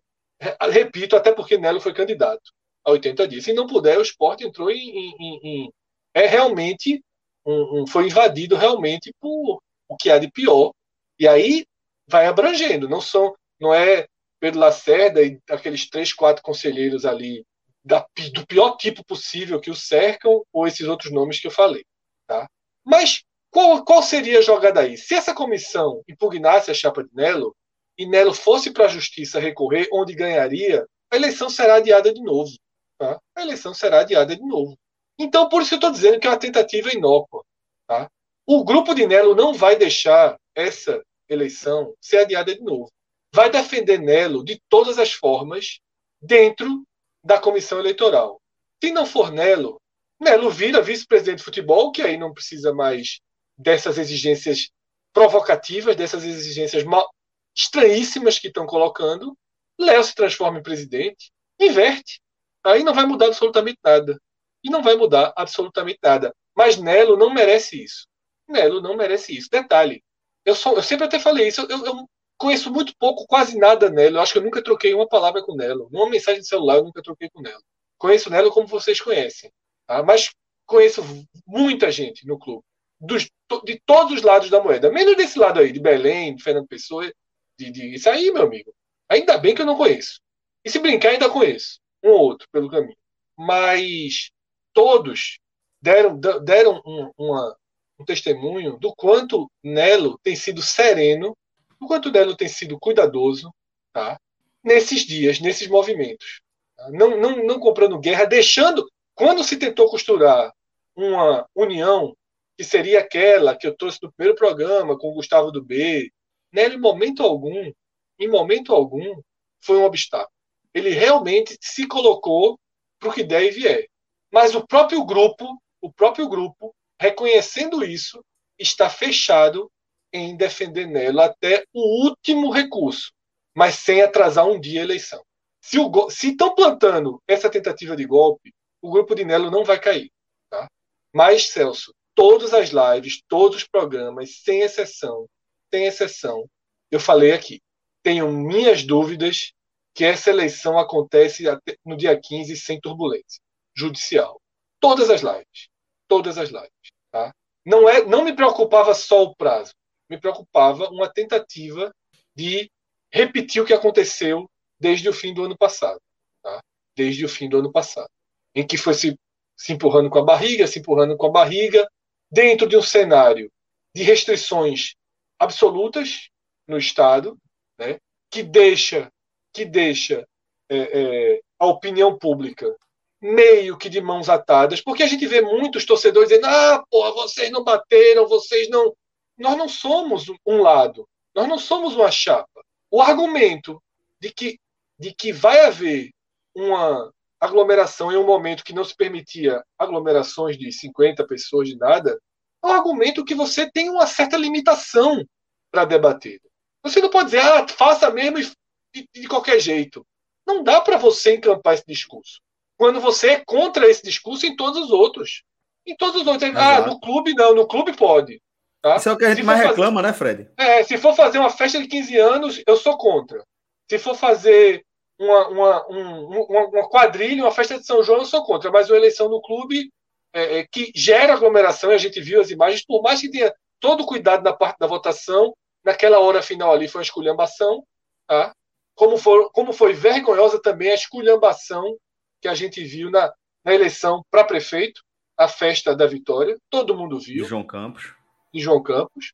E todo mundo, Fred. E de outras cidades. Falou, e de outras cidades, viu, Celso? E de outros deputados. É porque a de João Campos, prefeito do Recife, no meio da cidade para todo mundo ver. Mas João mesmo teve uma live que ele. um programa que ele falou, algum deputado da casa do lado dele, festa. Né? E aí no interior, pelo amor de Deus, eu vi imagem de, de carreata na rua. Não, no meu caso é aqui na né, frente do meu prédio. Na, na, frente do meu prédio aqui, o deputado. É. Então, assim, é, a gente não podia dizer, ah, sabe, existe um argumento que você tem que meio que abaixar a cabeça para ele. Foi muito bem construído. Ainda que eu tenha dito, perderam o time também, viu? O time era depois do brasileiro. Quando a eleição veio, já tinha tido Copa do Brasil, já estava o colapso, e foi 38 votinhos com a jovem toda votando em Milton. É. A jovem, eu, porra, todo mundo sabe meu posicionamento sobre a jovem, tá? Mas está na regra. Eu não estou aqui dizendo que foi uma eleição irregular, fraudada. Não estou dizendo isso. Mas, porra, todo mundo sabe que a, a jovem votou em Milton. E não, eu não estou dizendo que as jovens são mil pessoas, não. Mas se forem 40, se forem 39, decidiu a eleição. E não são 39, não são mil, nem são 39. Deve ser 200, 300. Decidiu a eleição. Tá? Uma eleição que, jovem à parte, teria sido vencida por, por Nelo, mesmo com permanência, tá? mesmo com questionável discurso de austeridade financeira, bem questionável, bem questionável, mas não, de fato não foi nada comparado ao que veio antes, tá? Mas aí agora é tudo muito mais preocupante, né? Porque os personagens são muito menos, muito menos, é, tem muito menos pudor, tem muito menos cuidado, tem muito menos competência, tem muito menos história, tem muito menos a perder. Relevância. Relevância, vergonha na cara esses caras não têm, tá? Quanto mais é, essas outras coisas de, de dignidade, de algo grandeza. Que, algo, deixa, deixando é, claro, velho, algo que os dois candidatos, candidatos que foram na primeira eleição, né, Delmiro e esqueci o falhou não é, os dois candidatos, Eduardo, Eduardo, Eduardo, Eduardo, Eduardo Carvalho, Eduardo Carvalho, Eduardo Carvalho, obrigado. Delmiro, tiveram. Isso. E, esse, isso. E, ele, e esses dois, se vamos botar na mesa. Bem mais dois, legitimidade. Bem mais legitimidade. Ele, eles, não, eles teriam legitimidade. Assim, porra, eles concorreram na outra e perderam. Então, assim, se eles quisessem, ó, porra, a gente tem direito. Assim como o Nelo tem, a gente também tem. A gente disputou a última, mas os dois tiveram a grandeza. Hombridade, honradez. Hombridade, ó, não vamos entrar agora. Só vamos deixar o clube respirar. Isso. Sabe? Porque eles entraram, tiveram, ficaram votações bem abaixo, né, de, do próprio Nelo, e entenderam o momento. E é bom então, ressaltar, é... é... bom ressaltar, João. É bom tirar o chapéu e compreender é, que, o, o mínimo que seja, basta a gente ver. Nesse, nesse momento em que o mínimo parece ser muita coisa, né, para essas pessoas, você exigir o um mínimo, parece que você está tá pedindo algo fora, assim, é, é muito.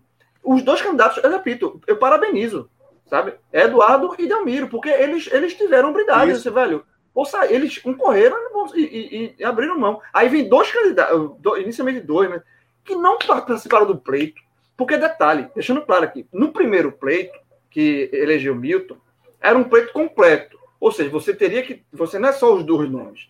Você tem que ter uma chapa de conselho, tem que levar uma chapa, apresentar uma chapa de conselho para apresentar, porque era aquela eleição em que você elege o conselho e o conselho vota no seu candidato, no candidato da, da chapa, né? Então, assim, não basta ter dois nomes. Nessa eleição, como é somente pro, pro, da vacância do presidente e do vice, o conselho já está posto, esse conselho não vai sair, o, o conselho não renunciou. Então, bastam dois nomes. Então, é muito fácil, muito mais fácil você lançar uma candidatura e, e querer aventurar e querer aparecer, sabe? Muito mais fácil. Basta você ser sócio do esporte durante o período e se candidatar. Qualquer pessoa, qualquer torcedor do esporte poderia é, fazer isso. Eu vou ter meu minuto de fama aqui, meus 15 segundos de fama, aparecer e avacalhar. Só Melancia isso, na cabeça, feito o Fred falou. Só que isso é o quê? Isso é. Você está pensando em, muito em você aparecer, ter, ganha, você não ganha nada e você prejudicar seu clube. Eu, eu, eu, acho que, eu acho que a fala, mais do que a gente falar aqui, Fred está falando muito sobre isso, Cauê também. Acho que mais a, o que, a, a fala que, que mais é, resume, no momento do esporte, fala de André ontem, pós empate com o Atlético de Goiás. André, jogador do principal, um dos principais jogadores do elenco atual, jogador que quando a torcida, ele foi contratado, a torcida fez festa, e é um cara que tem identificação com o clube. André falou: precisamos de um presidente que nos ajude. Foi o principal, foi o principal jogador do time pedindo socorro. Foi um presidente pedindo uma entrevista o Brasil inteiro pedindo socorro, velho. João, é, isso, é muito, isso é muito emblemático. Deixa eu chamar Cauê também aqui é, para a nossa análise. Que Cauê, inclusive, é, temos algumas pessoas perguntando. Na verdade, que foi um, um cara só que está acompanhando a gente aqui que perguntou se Cauê está é, na chapa de Nelo, porque na eleição anterior, é, Cauê compôs a equipe de comunicação, né? Estava coordenando a equipe de comunicação de Nelo, mas é, não está nessa aqui. E só para responder, Cauê, no momento apropriado, né? A galera estava ansiosa aí, mas agora que você vai falar sobre, sobre o assunto, velho, já trazer isso à luz, que aqui ninguém tá, tá aqui para esconder absolutamente nada, viu, galera? Exato. Estão viajando aí. Mas, Cauê, vamos embora, companheiro. Exato. E o que me preocupa muito nesse momento do esporte, e que eu tinha falado, acho que num dos primeiros programas, quando o enterro voltou, né, que onde tudo começou é, novamente a questão eleitoral, e a minha preocupação maior é, é a instituição esporte, que está sangrando. André, novamente, colocou um, a questão ontem após o jogo, que mostra que esse sangue não estanca e que isso ali é para todo o Brasil. E a culpa não é de André, não adianta culpar jogador. Não adianta culpar jogador, jogar, jogar na conta do jogador algo que, na verdade, os caras também são vítimas de todo esse momento que o clube vive, dessa desordem. O esporte vive uma desordem. Hoje, se o resultado não vier dentro de campo e se quiser demitir Humberto Louser, o atual presidente não tem qualquer condição para isso, porque ele não é o presidente executivo eleito para tomar tal decisão e escolher um próximo nome. Então, é, é, é, um, é um cenário difícil e que me preocupa ainda, corrobora a minha preocupação, quando a gente vê hoje uma discussão muito mais de, de bastidor, como o Fred colocou aí, do que a gente está colocando hoje na mesa e o próprio sócio está avaliando o que o esporte precisa hoje, que é o quê? Gestão. O esporte hoje precisa de gestão e soluções a curto prazo, a curtíssimo prazo, porque o clube está com folhas de pagamento atrasado, com acab acabando de entrar numa zona de rebaixamento, com técnico ameaçado de demissão a cada rodada, com necessidade de reforços, sem ter dinheiro agora para se reforçar, e numa espiral que você só imagina hoje que em dezembro chegue no buraco de uma Série B. Então, se as pessoas não baixarem as guardas e entenderem que o, o, o, principal aqui hoje se discute é o futuro da instituição Esporte Clube do Recife, o barco vai continuar afundando, porque a água está cobrindo. A água está cobrindo. E a turma, em vez de dar as mãos para tirar a água, tampar o buraco e seguir em frente, e ver quais são as soluções para se resolver isso, em discutir propostas, em discutir ideias, em mostrar que a curto prazo esse clube é viável, a turma está gastando energia com coisas, com questões que eu não vou dizer que é, questões de documento não são importantes, não, mas o, o esporte hoje precisa de uma gestão, precisa de alguém que mande. E essa página precisa ser virada o mais rápido possível. Não pode, como o Fred colocou aí, como o Fred teme, termos mais um adiamento de uma eleição por batalha judicial de lá e cá. O clube precisa sobreviver esse momento. Se não, talvez seja tarde demais. Porque se a espiral entrar ainda mais e essa degola piorar ainda mais e começar a bater, não é na zona de rebaixamento, não. É na lanterna, porque está se empurrando com a barriga uma decisão. Aí, meu amigo, para sair vai ser difícil. Porque para sair dali de trás, meu amigo, e com o cenário que está, e sem ter dinheiro em conta para resolver, vai complicar. Vai complicar. E aí resta saber os heróis de agora se vão aparecer para dar a cara, né? Exato, Cauê. E aí, Fred, a gente vê é, já como, como a insistência nesse cenário absurdo já começa a causar efeitos diretos ali dentro do futebol, dentro do campo de jogo, que é onde interessa. A gente pode destacar aí é, a, solicita a solicitação de Patrick, lateral direito, de uma rescisão indireta, né, por falta de pagamento de salário, recolhimento de imposto, 13 terceiro, essas coisas. Então, é, isso, Fred, é uma das coisas que, que você alertou na nossa live anterior, é, de que era um dos cenários é, muito piores do que o que a gente estava vendo prestes a acontecer, que é uma eventual debandada aí das principais peças do elenco. Né? Não que Patrick viva a melhor fase da carreira, sou um crítico bem direto aí do momento de Patrick, mas é, sem dúvida representa uma liderança e uma liderança que já havia mostrado seu descontentamento, né, Fred? Isso, Celso. É, quem viu a live de ontem viu o quanto eu demonstrei preocupação né, com, com as notícias que me chegaram pós empate né, lá em Goiânia. não foram notícias que aconteceram depois do empate. Foi que depois do empate é natural que eu converse com, com algumas pessoas, né? Falar sobre o jogo, falar sobre o cenário e, e para onde eu ia né, era um campo minado. Bomba atrás de bomba, algumas já resolvidas e essa de Patrick, né? Que eu vi, eu vi todo o processo ontem à noite, mas me pediram off, né? Porque estavam na esperança de que de que não explodisse e de que se conseguisse resolver antes do de vir a público, né? Porque Patrick ele abriu a porta, né? Ele não fechou a porta para conversa. Tá? Ele não fechou a porta para conversa. Agora, hoje a gente tem um cenário no esporte dentro do clube muito dividido, né? É, eu já citei isso aqui. E reparem que todas as vezes que eu cito Pedro Lacerda, que eu cito preocupações com decisões dessa gestão, eu cito Fred e Van Derson. Tá? Existe uma outra parte da direção de futebol que tenta, que tenta é, manter as coisas minimamente no lugar, na medida do possível, e que tenta até dialogar com o novo grupo que vai entrar e que estabelece pontes. E o próprio novo grupo já tem que começar a ir para campo, seus. Porque Valadares e Belém à parte, a gestão que vai comandar o esporte é a gestão em torno de Nelo.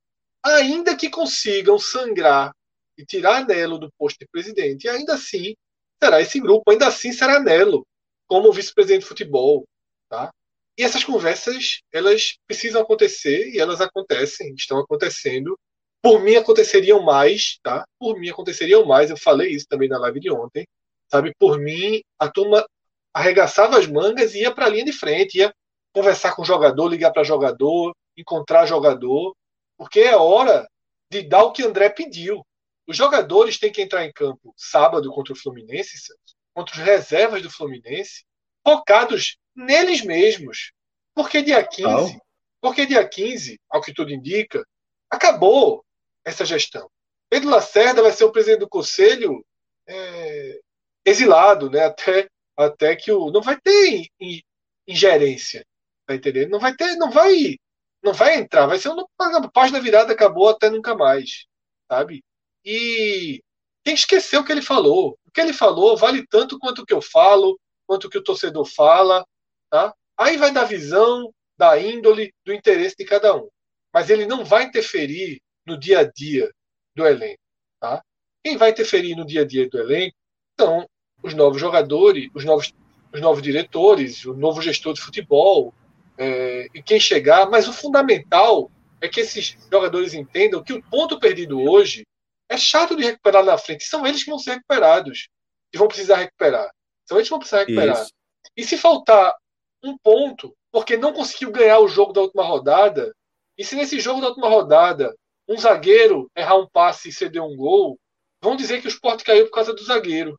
Se um atacante perder um gol cara a cara, como o Trellis que não quis chutar, na última rodada da Série A precisando de uma vitória, e essa vitória não vi, porque um atacante chutou errado, vão dizer que o esporte não ficou na Série A por conta desse atacante. O que aconteceu até a 11 rodada vai ser lembrado por nós.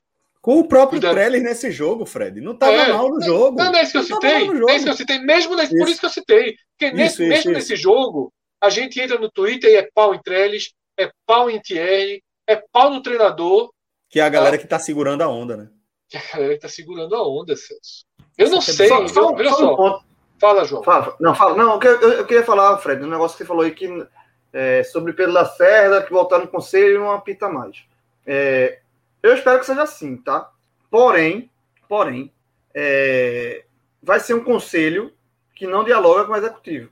E a gente já viu é, casos assim que foram trágicos é, por um caminho por, por, por, caminhos diferentes, né? O, do, o, e o, exemplo que eu trago é o do Náutico 2017, né? Porque o Náutico ali foi uma escolha, assim, existe uma, uma chance até aquela eleição você eleger um conselho de um grupo político e o executivo de outro grupo político, e aí houve uma renúncia e tal, e aí ficaram, e aí o mandato do conselho é mais longo do que o executivo, o mandato do conselho nosso são quatro anos, o executivo de dois, então, na hora que elegeu, foi a eleição só do executivo, entrou o executivo, um grupo de um grupo político, com o conselho do grupo anterior, e aí ficaram se chocando, né? E aí o Náutico foi bater na Série C, porque é, o, o, conselho é, freava o executivo, no, no, no eram, eram dois clubes em um.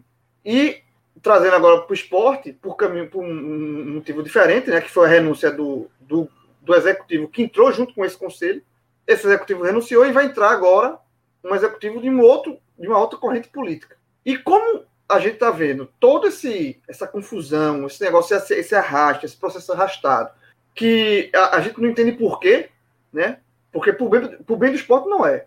E, e como você falou, dia, dia 15, todo mundo sabe que Nelo está eleito. Sabe assim, né? É o grupo de Nelo vai entrar. E essa galera que tá, é, entrou pedindo é, é, é, é para a chapa de Nelo ser combinada.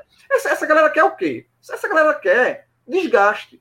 Porque sabe que isso não vai dar em nada. É, é desgastar até o dia 15. Ou adiar, enfim, é desgastar. Mas é, é, é, vai chegar no momento em que finalmente Nelo vai ser eleito. E quando Nelo for eleito, o meu. Aí, eu não acho que a eleição de Nelo vai colocar, vai apagar essa, essa fogueira da política do esporte. Eu acho que a eleição de Nelo não vai pacificar. Porque Nelo vai ser eu acho que vai ser o primeiro presidente do esporte, na história do esporte, que vai acontecer isso. Ele vai ser um presidente cujo conselho não é dele, cujo, cujo conselho, boa parte do conselho, é de um grupo opositor, de um político opositor. Então, eu não sei como é que vai ser esse diálogo. Eu tenho, eu tenho o meu, meu. É por isso que assim, eu, eu acho que, que é, Pedro Lacerda vai voltar para o conselho e beleza, vai ficar ali como rainha da Inglaterra e o executivo é, vai tocar. Mas, só para citar o que eu falei, foi só para os jogadores, é o que eu estou falando. André não vai precisar ouvir a voz de Pedro Lacerda. Sim, verdade, isso é verdade. Não, é isso que eu tô falando. Eu tava falando pro elenco, pro elenco. Deve, deve, devem vir problemas com o conselho, mas o que eu quero dizer é o seguinte: o elenco não vai precisar ouvir mais a voz de Pedro Lacerda. Então, se Pedro Lacerda chama o jogador de canalha, não sei o quê, eu acho que o, o jogador tem que ir lá e dizer canalha é você. Sabe? Porque não, não, não. Assim, é o que eu até falei ontem. Eu, eu, sou, eu tô num, num ponto que se eu acho que Pedro Lacerda, se assim, ó, André tá suspenso e não vai jogar por 15 dias. Eu sendo Lousa, escalava André. E pronto. E, vai, e vai, o cara vai tirar dele. É o que eu falei, André vai pro jogo, vai ser barrado aí, o segurança. Vamos, vamos fazer uma cena dessa. Isso.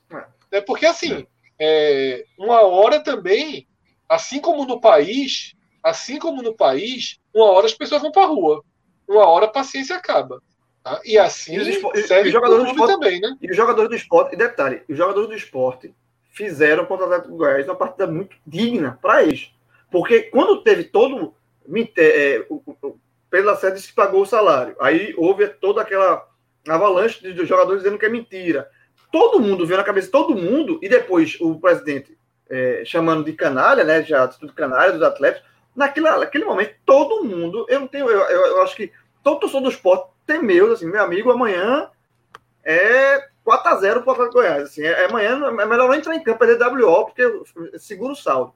E os jogadores entraram e fizeram uma partida digna, dentro das dificuldades do elenco atual e tal, mas, porra, sabe assim, trouxeram um ponto onde muita gente pensava que o esporte não ia só, não só perder e a gente é... uma sacola. Então, assim, a, a gente falou, que os jogadores do esporte fizeram foi uma, uma partida digna. Eu acho que o esporte, até por conta de tudo isso, para manter essa dignidade do elenco, vai jogar contra o Fluminense pau, velho, pra tentar ganhar o jogo. Você pode não ganhar. Não, deve, deve. Mas assim, mais. mais Até vai... aqui é o que os jogadores e, e, Exatamente. a tem mostrado. É. Aí não tem absolutamente é. nada que a gente que desabone é. isso. A, a Mauri Barreto, a Mauri Barreto é, citar o que a gente não citou ontem. Muito importante. O abraço do gol foi assim.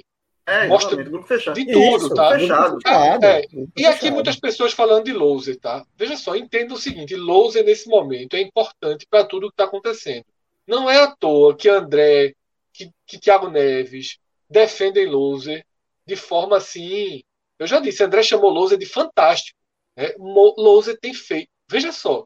Pensem vocês, se coloquem no lugar de Loser. Tem receber um real desde que chegou. Pronto, acabou, Fred. Acabou. É, sem conseguir, sem conseguir, sem conseguir escalar 11 titulares. Começa a trabalhar com Marquinhos, Marquinhos sai. Começa a trabalhar ali, o cara sai ou quando tem minimamente um titular não tem banco, perdendo jogadores atrás de jogadores, com o inferno acontecendo ao redor dele, tá? com, com é, é, é, é pessoas de segurança dele mais afastadas. Oi. Pense em tudo, pense todo o trabalho que Lousa está tendo. Assim, eu, eu acho que Lousa tem errado muito na condução do jogo, mas muito mesmo. Muito. Só que a gente mas tem que entender. condução do cenário, não, né, Fred? A gente tem que entender que, assim, hoje ele é uma peça importante. Eu não estou dizendo que Louser vai ficar para sempre no esporte, que essa campanha será com, será com Louser até o fim. Mas, porra.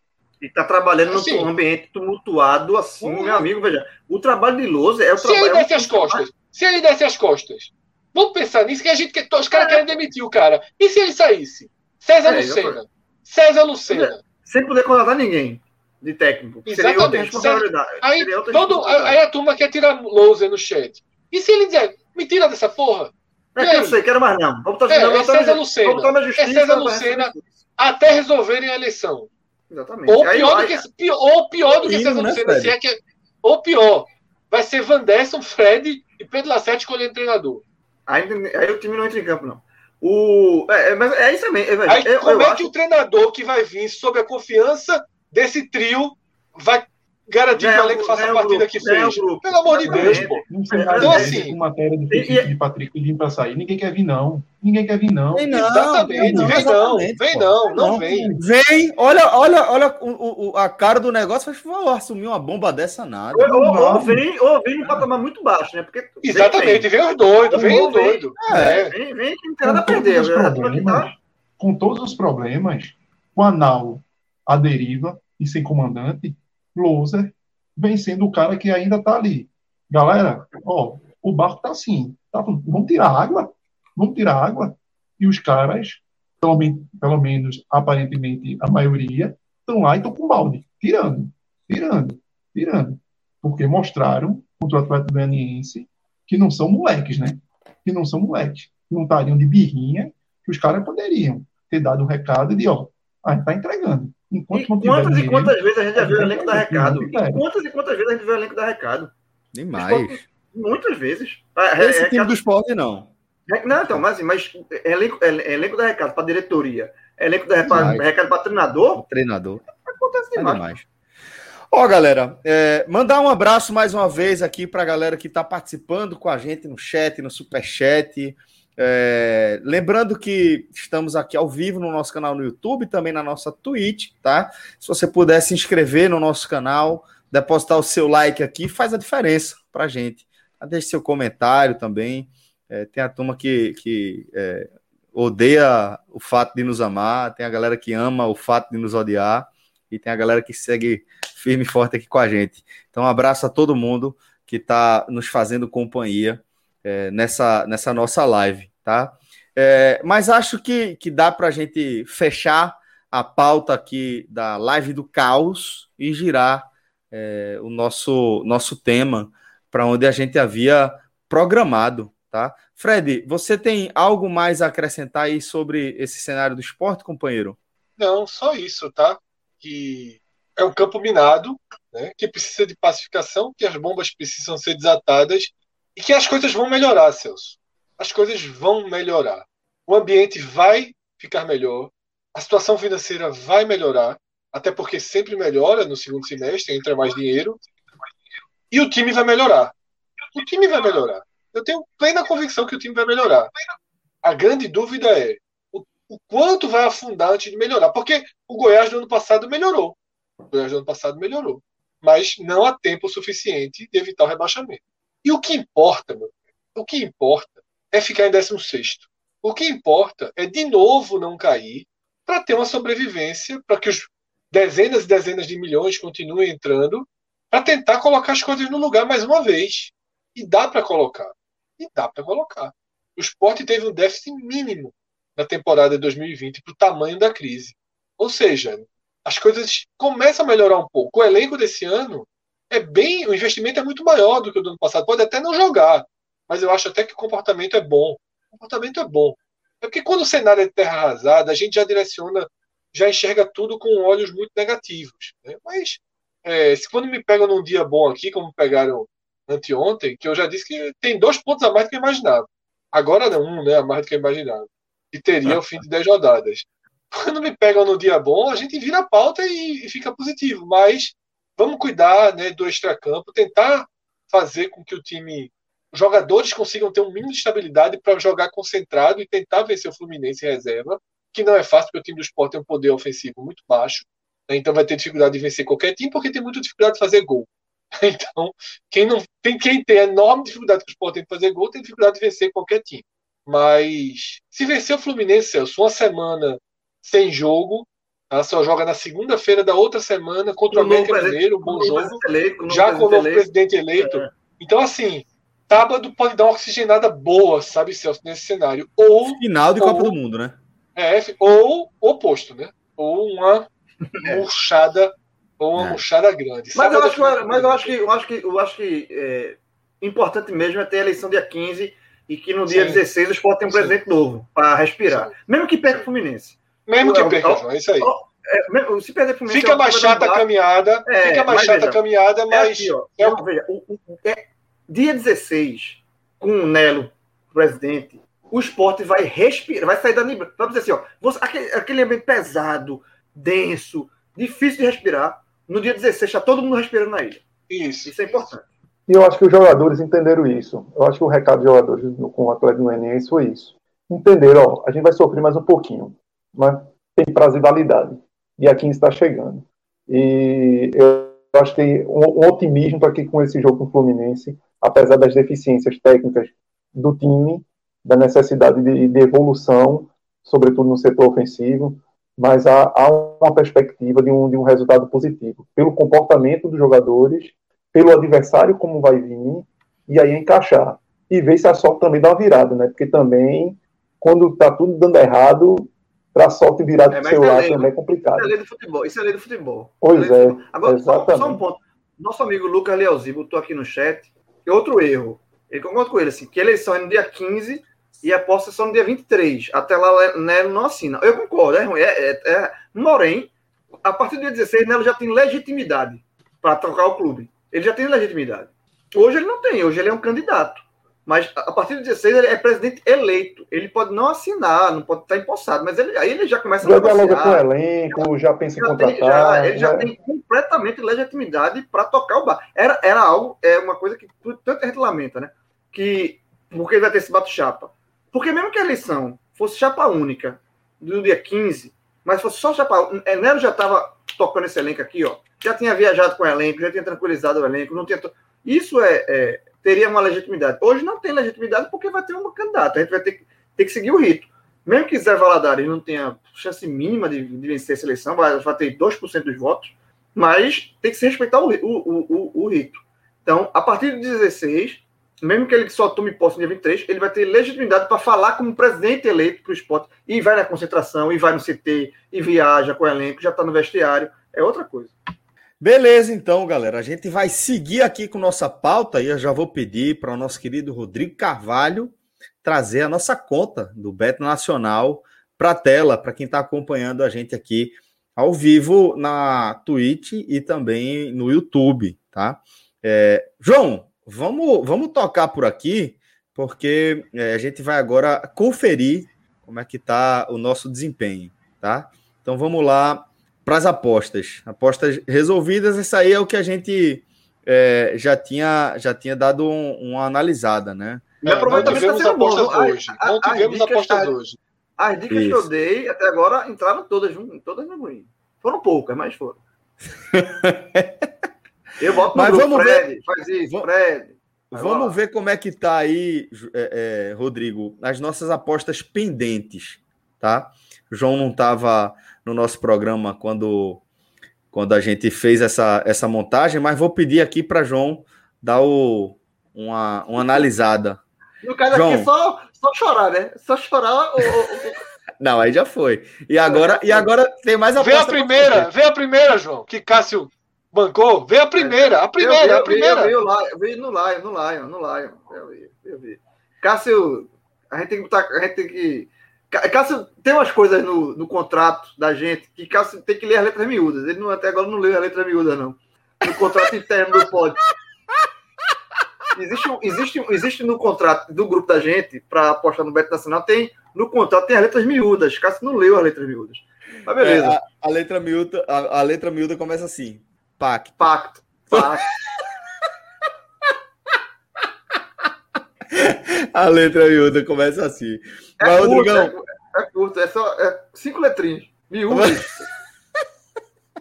Vamos ver ali, Rodrigo, é, apostas para a gente fazer. João vai, vai ajudar a gente a dar uma, uma, uma olhada aí. Fred tá de consultor hoje. Fred tá, tá com alerta ligado. Se a turma for pisar numa mina aí, ele, ele, sai, ele sai e, e socorro. Vê como é que tá a Série B aí, Rodrigo.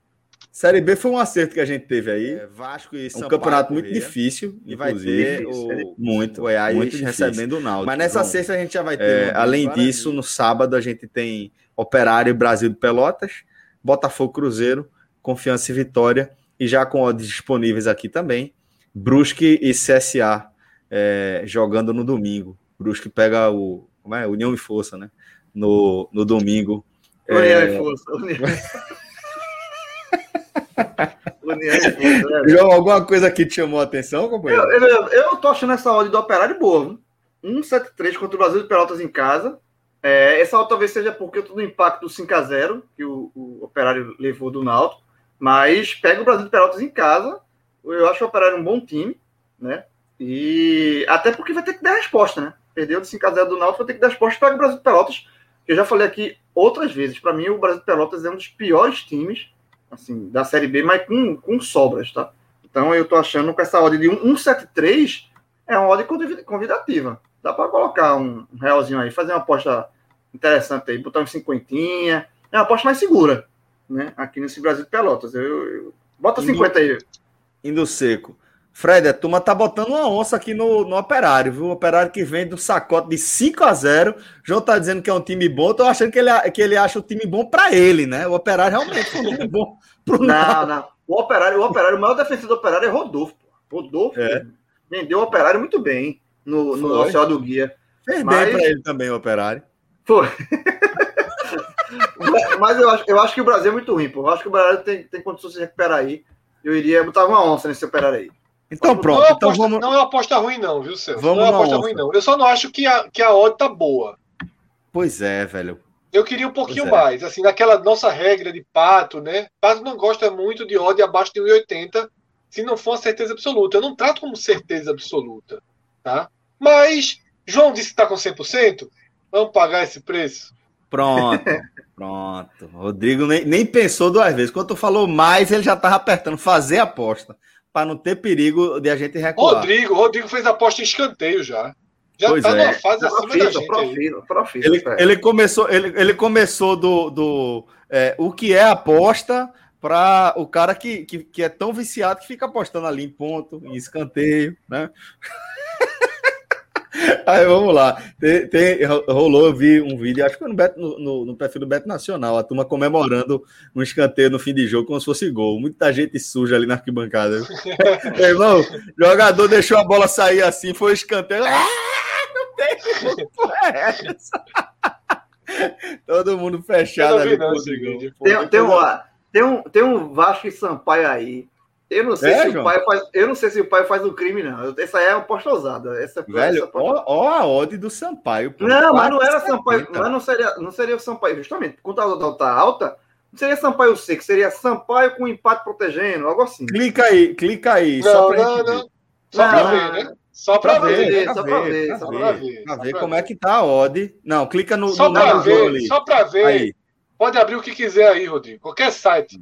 Para menor de 18, para maiores, menores, qualquer site. Cadê? Sampaio com Vitória com Sampaio protegendo. Ó, empate devolve. Sampaio tá pagando 3.02, se minha, minha visão tá, tá ruim aqui. 3.02 Sampaio... com empate devolvendo. É. Ó a cara de Fred. o empate devolvendo. Ah, velho. deixa quieto aí. Aqui, aqui, veja. Eu e Fred aqui é, é, é, eu sigo a regra. Quando eu e Fred a gente concorda, é porque a gente está certo. Quando há uma discordância com o dinheiro no meio, é melhor deixar quieto. É João, melhor confiar é um... em Fred, né? É. o Brusque, o Brusque eu pensaria. Brusque e CSA, né? É, eu pensaria no Brusque. Pensaria Seu... também no Vitória, vice contra o Confiança. O Vitória vai contar apanhando todo mundo. Eu, eu, eu, mas o, mas o, Confiança, o Vitória também não, não, tá demais. É chato esse time do Vitória. Não, meu irmão, não ofende ninguém, velho. Tá demais o Vitória. Mas tem Confiança... tão mal assim, João? Mas o Fred. Eu vi alguns jogos... relatos de que, de que tá jogando mas, bem. É, mas não é um time confiável, não, sabe? Assim, é porque. Não, é não, é não. Tanto que tá é. pagando quase 3 para 1, né? Para vencer o confiança e lá. Confiança jogo, mal, né? O, confiança jogo mal, né? É, os dois times estão muito mal. Confiança é muito mal. Mas o jogo é no Batistão. Eu, não, eu também não ia aí, não, Fred. Deixa quieto. Então vamos fazer o seguinte: é, abre ali a Copa América e a. a Pronto, pai. Vamos para a Copa América e vamos para a Euro. Vamos dar só uma olhada. Finais, pode, só, só tem as finais. Isso. É Brasil e Fluminense, é Brasil Fluminense, ou Sport o Bra... Fluminense. O, o Brasa tá pagando Bra... quanto, o Brasa? O Brasa tá pagando quanto? 2 e? 18. Eu ia no Brasa. Pode Tempo ir. normal. Tempo normal, né? Tempo, normal. Tempo normal. Tempo normal. Bora, bora, bora, Oncinha. Vai, pronto, vai ser, veja, vai ser a primeira vez na história do podcast 45 minutos que vai estar todo mundo torcendo pro Brasil. Bota aí. Bota aí. Até hoje, só quem torce pro Brasil sou eu, essa merda. Aí na, na, nesse sábado a turma vai torcer. Bota aí, aí bora, Brasa, bora lá, Brasa. bota aí. Brasil. A gente vai fazer uma dupla, vai fazer uma dupla com, com a Euro, não, né? A Euro é chata. A Euro, a Euro é chata. Esse final de semana não tem dupla nenhuma, velho. Tá difícil. Nenhuma, né? a Euro tá chata, a Euro tá chata. Eu não vou na Euro, não. Bota, bota a Euro lá. Itália e Inglaterra. Aí é muito chato, pô. Aí é muito chato. Aí e tem prorrogação, assim, Celso. Aí tem que aí... ser quem é campeão. Você tem que. Porque, como tem prorrogação, os times seguram se tiver 40 de segundo tempo ali e tal. É... Aí eu... no máximo é gol, mercado de gol, assim, menos dois. Também não ia, não. Eu só ia, eu ia aí, Itália campeã, é mas. É mas. A Inglaterra aí valendo dinheiro, valendo dinheiro, segura um pouquinho. Se a gente perder muito até lá, isso é só domingo de tarde. Se a gente apanhar muito até lá, a gente volta para recuperação. Né? Lembrando que a gente só tem uma derrota significativa, né? Que foi a do, do Red Bull Red Bull, é. Foi foda. Tá Quebrou bom, tá bom. Ali. Mas tá bom, né? Aposta, tem aposta pendente ainda, pô. Deixa, deixa calma. Temos cinco apostas pendentes é. aí. Série A, Série B, Copa América. Acho que tá bom tá pra bom. gente animar deixa, o fim de semana. Ó, oh, galera. Tomar, deixa eu tomar ver a Euro de boa, pô, no, no, no domingo. E eu vou lembrar o seguinte, tá? No Beto Nacional, você vai encontrar aí as melhores odds do mercado, além do que você pode é, fazer seu depósito via Pix, é muito rápido, muito rápido mesmo. E você pode também aproveitar o nosso código, velho, nosso voucher. É o podcast45. Você cria sua conta utilizando o nosso código podcast45. Faz a ativação da sua conta com um depósito de 20 reais, como eu disse, é muito rápido, sem complicação. Você faz um Pix, na hora você vai receber um crédito de 10 reais. Tá? Isso aqui é nosso compromisso de já garantir que você comece, que você largue no green, tá? que você largue aí no positivo. Então a gente já garante 50% do investimento básico ali que você vai ter para ativar a sua conta, para você é, reverter lá em palpites, em projeções, e enfim, para ir animando a sua experiência, beleza? Fica aí, betnacional.com para você conhecer, empresa é, que é patrocinadora oficial, inclusive, da Série B. Vai estar tá ali com sua marca estampada em todos os jogos da segundona até o fim da competição. Tá? Vocês podem dar uma, uma sacada lá. E uma empresa que a gente tem muito orgulho de chamar. Plaquinha ali na placa na bandeirinha de escanteio. A bandeirinha de escanteio. Canto superior das do, dos dois lados. Pode, Exatamente. Vai bater o escanteio, pode dar o olhar que tem Beto Nacional. Exatamente. E tá o código, Celso, continua valendo, né? Mudou a. Conseguiu esticar ainda não, né? Aquela promoção insana, não, né? Não, ainda não, ainda não. Passei aqui para a turma, Fred, que voltamos aí com o nosso código, o podcast 45. Mas eu vou só falar o seguinte, velho, a turma, vim aqui, ó, gráficozinho, certo? Beto Nacional. Vou até fazer com essa mão porque vai ficar mais claro. Gráficozinho do Beto Nacional aqui. Tum, tum, tum, tum, então, de repente, semana passada fez isso aqui, ó. Giva foi, Giva, Giva. Meu amigo. foi Giva. Giva do Rio, pô. Foi é. Giva. O Giva Rio, velho. Imagine a turma. Ah, a gente, a gente abriu assim centenas, centenas de contas, tá? É, é. E a galera realmente tá aproveitando. Abraçou, abraçou, um abraço mesmo. Abraçou a turma. E a turma tá aproveitando também, né, velho? Dezão ali. Abriu a conta. O que eu acho mais assim, é, não, é dezão é o seguinte, dezão já vi, eu já vi a Arara virar, é, qual é o nome daquele peixe? Talvez confundo, porra, o peixinho. Garopa. Garopa? Como assim, jovem? Ah, sim, sim, sim. A arara, a arara da turma virou garopa e mais duas ararinhas, né? Foi. Não, e um, foi, mico, e um mico-leão. Veja, teve um que botou assim, uma arara. O mico é qual? 20. Botou uma arara. É, é o arara e o mico. A arara virou uma garopa com um mico em cima, meu irmão. Mico-leão em cima. Virou um totem. Mas foda, velho. O cara, o cara acertou a quádrupla ali, se eu não me engano. Só de palpite da gente. Juntou tudo numa só, tem, tem, tem, tem, deu tudo. Tirou o Bragantino. Tirou o Bragantino. Tirou o Bragantino, foi, foi, foi, foi. Pegou tirou toda a gente assim, tirou o Red Bull e, e ganhou. Tem, tem, tem, tem, tem. A, tu, a turma do Red Bull já fez o depósito. É. Só, que eu fico. Eu, e tem gente que não gosta da gente, meu irmão. Eu fico assim, o que, que eu faço? A gente só faz bem pra galera, porra. Galera. É, tem, uma galera tem a galera que acha que a gente pede gol, que a gente leva frango, que a gente escala treina, que a gente escala jogador. Tem uma... mal pra ninguém, meu irmão. Olha só, a gente não faz escala mal pra de vez em quando, viu, Celso? Traz treinador. Aqui, aqui, ó. Traz treinador. Como é? Aqui, outro lado, é? outro lado. Sei não, sei não, sei não. João, João, João. João. Traz não. treinador. Traz eu tô, treinador. Eu tô, tranquilo, eu tô tranquilo, eu tô tranquilo com isso aí. Eu, eu, eu, eu tô tranquilo. Treinador, deixa, deixa meu professor. Agora, a única coisa que eu não faço. Fred, é só pra galera entender. Aqui a gente fica invertido, a gente fica espelhado, né? Então, a gente aponta pra direita, vai pra esquerda. A gente aponta pra esquerda, vai pra direita. E aí, Fred, é, é, ele não entendeu ainda. Se você tá apontando pra um lugar e não tá dando certo. Vai ser não, é João, é João. Vai, vai. Aponta... Ah, é! Ó, eu vou apontar aqui. É, ó, Cauê, Cauê, Fred, Fred, Celso. Isso, isso. É isso, galera. Vamos embora. Vamos embora. Podcast 45, tá? Nosso voucher lá no Beto Nacional. Agora sim, galera, vamos girar a nossa pauta e vamos é, atualizar a projeção que a gente fez no nosso áudio guia. É, é. Depois de 10 rodadas, tradicionalmente. Vai raiar o sol aqui, viu? O vai sol vai raiar. O sol daqui a pouco tá aí, né, Vai ser rápido. Vai ser rápido. Mas olha aí, galera. Então, esse é o cenário, né? Olha o Grêmio de tá. Mas olha só, esse aí, aí tá, deixa, esse, deixa eu propor o seguinte para tu. Com muita vamos, gente. Vamos tirar o áudio guia da nossa programação? Não, não. Essa negócio de áudio guia, pô. Não, nada disso, olha só.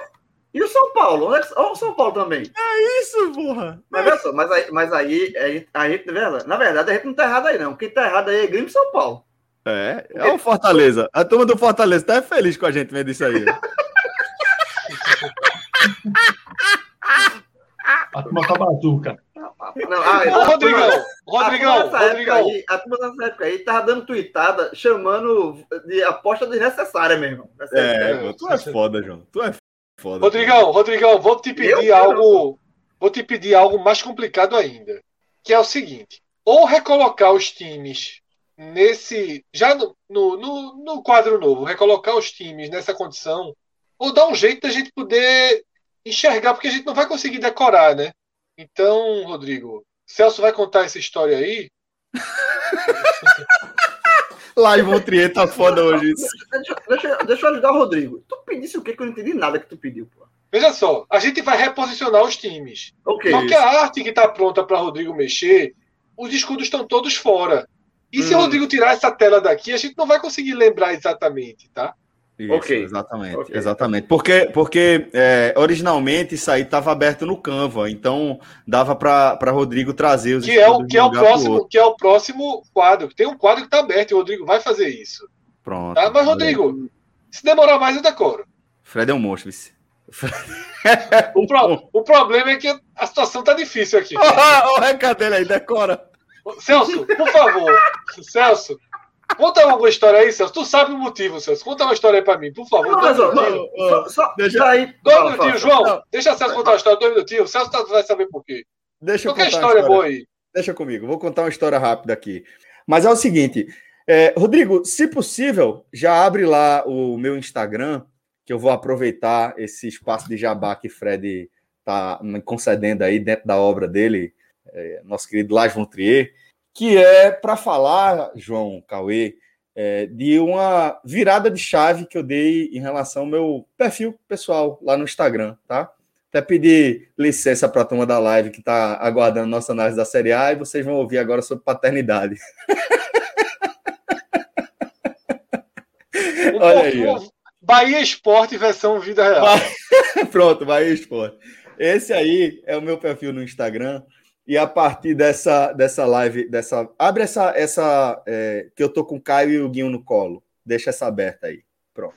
Ó, é, essa é a postagem que marca esse giro de chave, é, João. Cauê também tem é, seus próprios motivos para ter interesse em assuntos de paternidade, assim como você. Aqui nessa live nós somos do, do time dos pais, assim como nosso querido Rodrigo Carvalho, né? Que, que já é quase avô, inclusive. É bom que, que se diga. Mas todo mundo aqui é, tem, tem a paternidade como algo fundamental, tá? É, de nossas vidas, e eu decidi é, começar a falar um pouco mais sobre isso. Eu tenho alguma dificuldade de falar sobre a minha vida pessoal quando a gente fala do círculo mais íntimo. Eu realmente tenho muita dificuldade, mas depois de, de muita relutância e depois de, de alguma insistência de, de, pessoas muito próximas é, a mim, como o próprio Fred, eu decidi que realmente valia a pena abrir a minha rede social para tratar desse assunto, tá? Então eu comecei é, a, a trazer temas que eu acho que podem jogar uma luz em relação a, a, a, um canto que é meio esquecido, né? É algo que a gente automatiza aí ao longo da vida, a gente interioriza e a gente parte para o enorme, enorme, colossal desafio que é ser pai sem saber como utilizar as ferramentas. É um negócio absurdo, velho. É, maior parte da, dos amigos, dos meus amigos que são pais, vão até saber trocar uma fralda. Aquela coisa mais mecânica, aquela atividade que é fundamental, que é uma parte significativa aí, principalmente dos primeiros anos, dois primeiros anos mais ou menos, mas que é muito superficial em relação à complexidade né, da, da paternidade. A gente se vê aí em situações é, de perguntas que você não sabe responder ou de reações que você não sabe qual é a mais adequada. Por isso eu resolvi abrir o, essa janela para minha vida pessoal dentro de um conceito de eu entender que é urgente que a gente traga esse debate é, de forma mais presente, tá? Porque é, eu acho que todo mundo, no fim das contas, tem muito a ganhar. É, a mãe tem muito a ganhar, os filhos têm muito a ganhar, mas acima de tudo, o pai tem muito a ganhar. Exercer uma paternidade ativa, velho, foi das melhores coisas, ou a melhor coisa que aconteceu na minha vida. Né? Então, queria recomendar esse perfil, né, que vocês possam me acompanhar nessa jornada. Eu confesso que ainda estou bastante nervoso com isso, e que mensagens como essa de Marcelo, nosso companheiro, é, que Rodrigo até botou na tela, pedi para ele trazer de volta aí. Celso, eu, como pai de primeira viagem, estou curtindo demais as postagens e está me abrindo muito o horizonte sobre paternidade. Pô, eu, eu agradeço muito, Marcelo. É, para mim está sendo massa também, tá? E eu espero que, que eu consiga contribuir de fato. Mas é, pronto, aí essa postagem foi quando eu falei sobre paternidade. Bota para próxima ali, é, isso, essa aí. Essa aí foi quando foi um post que eu falei é, sobre a, a, decisão, o dia que eu decidi, decidi de fato encarar a paternidade como a questão central da minha vida, que foi quando eu optei por pedir demissão do diário. João, Caio tinha seis meses de idade quando eu cheguei ali no meu limite na eu redação. Lembro, eu lembro disso. Eu lembro. Foi cacete. Então foi um momento muito difícil que acabei compartilhando aí. É, e eu até queria perguntar para Cauê é, como, como a chegada também da paternidade na sua vida, Cauê, ela afetou a, a sua carreira, velho. Como é que isso mexeu com você? É, foi tu falando aí, eu relembrando aqui alguns episódios. Estou bem emocionado. É, como Oi, vida do cara, né, velho? Foda. É, assim, o Luca é sensacional para mim. E, e uma das coisas, é, eu tinha guardado para o ano que ele nasceu, eu tinha umas férias acumuladas. E aí eu tirei quando ele nasceu, até para poder dar aquele reforço dentro de casa, né, para minha esposa, para Mila, e ela não ficar só, né, já que infelizmente na legislação brasileira a gente tem pouco tempo e sobra muito para a mulher essa parte mecânica, né, e, e aí ele nasceu em junho eu fiquei em junho com ele, e posteriormente em novembro eu tirei essa segunda férias dentro de um ano. E foi uma época assim que todos os dias eu tinha oportunidade, assim, quem não é jornalista talvez estranhe um pouco a rotina do jornalista. a gente trabalha muito tarde para de noite, né? Então, minha vida era chegar em casa de 11 horas, meia-noite, então eu perdia botar meu filho para dormir. E, e, foi um mês, é novembro, foi um mês sensacional. E todos os dias ele dormia no meu ombro, meu braço. Pô, aquilo ali é assim, é, não tem não tem nada que pague aquela aquela experiência.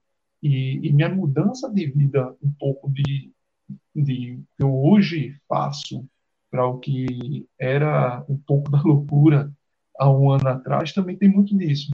De, da, da forma como você decidiu e se arriscou, eu também achava que eu precisava também dar uma, uma guinada e, e valorizar mais estar presente com meu filho.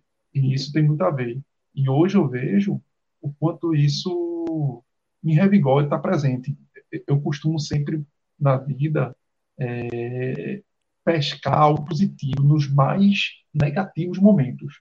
E, e, nessa pandemia, de alguma forma, por mais terrível que ela tenha sido, ela me deu a oportunidade de estar dentro de casa, no home office, vamos dizer, 95% do meu trabalho, e de estar com meu filho, assim, jogando futebol, é, sentando com ele, trabalhando. Ele, ele às vezes brinca porque né, você tem que trabalhar, e às vezes ele diz: Papai, senta aqui comigo com o teu computador e o celular, mas senta aqui comigo. É foda. E, e é muito engraçado. Dói até porque é aquele negócio.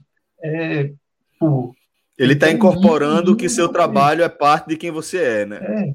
E assim, dói muito, porque parece que tipo, ele quer muito pouco.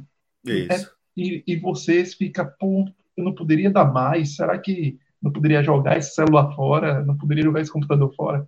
Infelizmente, a gente tem que também se dedicar à carreira, à profissão, por tudo que a gente sabe né, da vida.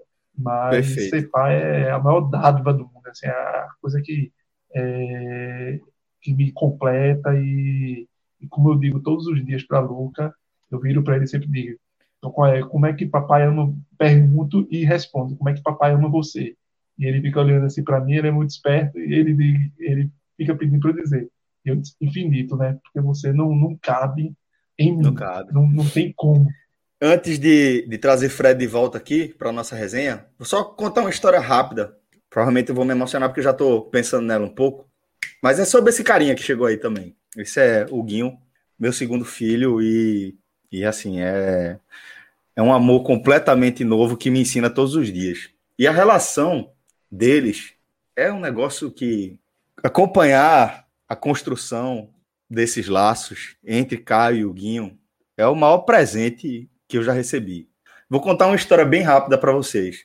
É, a gente demora um pouco para construir a ponte afetiva, o laço afetivo com o filho. Normalmente, principalmente ali no puerpério, os primeiros, tá, o primeiro ano, primeiro ano e pouco, a criança e a mãe são basicamente uma coisa só. Você tem pouco espaço para você pavimentar ali a, a relação com seu filho. Você vai pavimentando isso meio como satélite. E para a gente que é homem, né, no meu caso, heterossexual, branco, né, classe média, sempre tive no lugar sentado numa montanha de privilégio. Quando você é colocado em segundo plano de forma definitiva ali, dentro dessa construção, é um impacto que, que tem na sua vida e que você vai construindo ali é, suas próprias ferramentas para lidar com os seus monstros e para que você seja pai, né? E quando o Guinho chegou, estava nesse cenário de é, ele tá numa simbiose com minha companheira e já existia Caio há três anos e pouco já nessa época, né? Já quase quatro anos que eu convivia com o Caio diariamente. E a gente já tinha uma relação muito bacana, a gente já tinha uma relação incrível. E aí eu viajei para a Copa do Nordeste, para cobrir a Copa do Nordeste do ano passado, fui para Salvador e justamente num período em que eu tinha conseguido estabelecer uma ponte com o Guinho eu colocava ele para dormir todas as tardes, né? Tinha conseguido é, fazer com que ele enxergasse que o meu colo ali, depois do, do, do, do almoço, também era um, um momento de acolhimento para ele. E aquilo foi uma conquista muito importante para mim. Aí eu viajei e voltei. E quando eu voltei, primeira vez que eu fui botar ele para dormir, ele não me aceitou. Ele pediu a mãe. É uma criança, né? Um neném pedindo a mãe. E aquilo trouxe todas as minhas frustrações, né? Porque, porra, eu tinha conquistado aquele espaço, eu tava com saudade, tinha passado muito tempo longe dele, e aquilo me frustrou, aquilo me deixou chateado, triste. Em determinado momento, eu tava gritando com o Guinho assim, elevando o tom, falando que é, se, se ele não viesse pro, pro meu colo, ele ia ficar sozinho no berço, tal, ou você fica aí sozinho no berço, ou você vem pro meu colo, tal. E, porra, ele chorando, porque ele queria acolhimento, ele queria a mãe dele. Minha companheira sempre respeita muito o meu espaço e ela respeitou até esse momento aí. E Caio não. Caio não. Caio, é, ele subiu a escada e, velho, ele, ele veio assim, marchando, velho, marchando pra cima de mim. Eu tava na porta do, do, do quarto de Huguinho, ele subiu marchando, ele olhou para cima assim, na minha cara, e gritou assim com todas as forças que ele tinha. Ele é só um bebê! E eu beijo o irmão, velho ali eu vi, pô, ele é só um bebê, véio. E era meu filho de quatro anos de idade, mal completado, que tava me ensinando aquilo, gritando na minha cara, que eu enxergasse o óbvio e que eu fizesse o óbvio, que eu acolhesse o meu filho. E, e, e entender isso, entender que a minha relação com Caio já é uma relação multivetorial, onde ele me ensina tanto quanto eu ensino, foi transformador e tem sido transformador.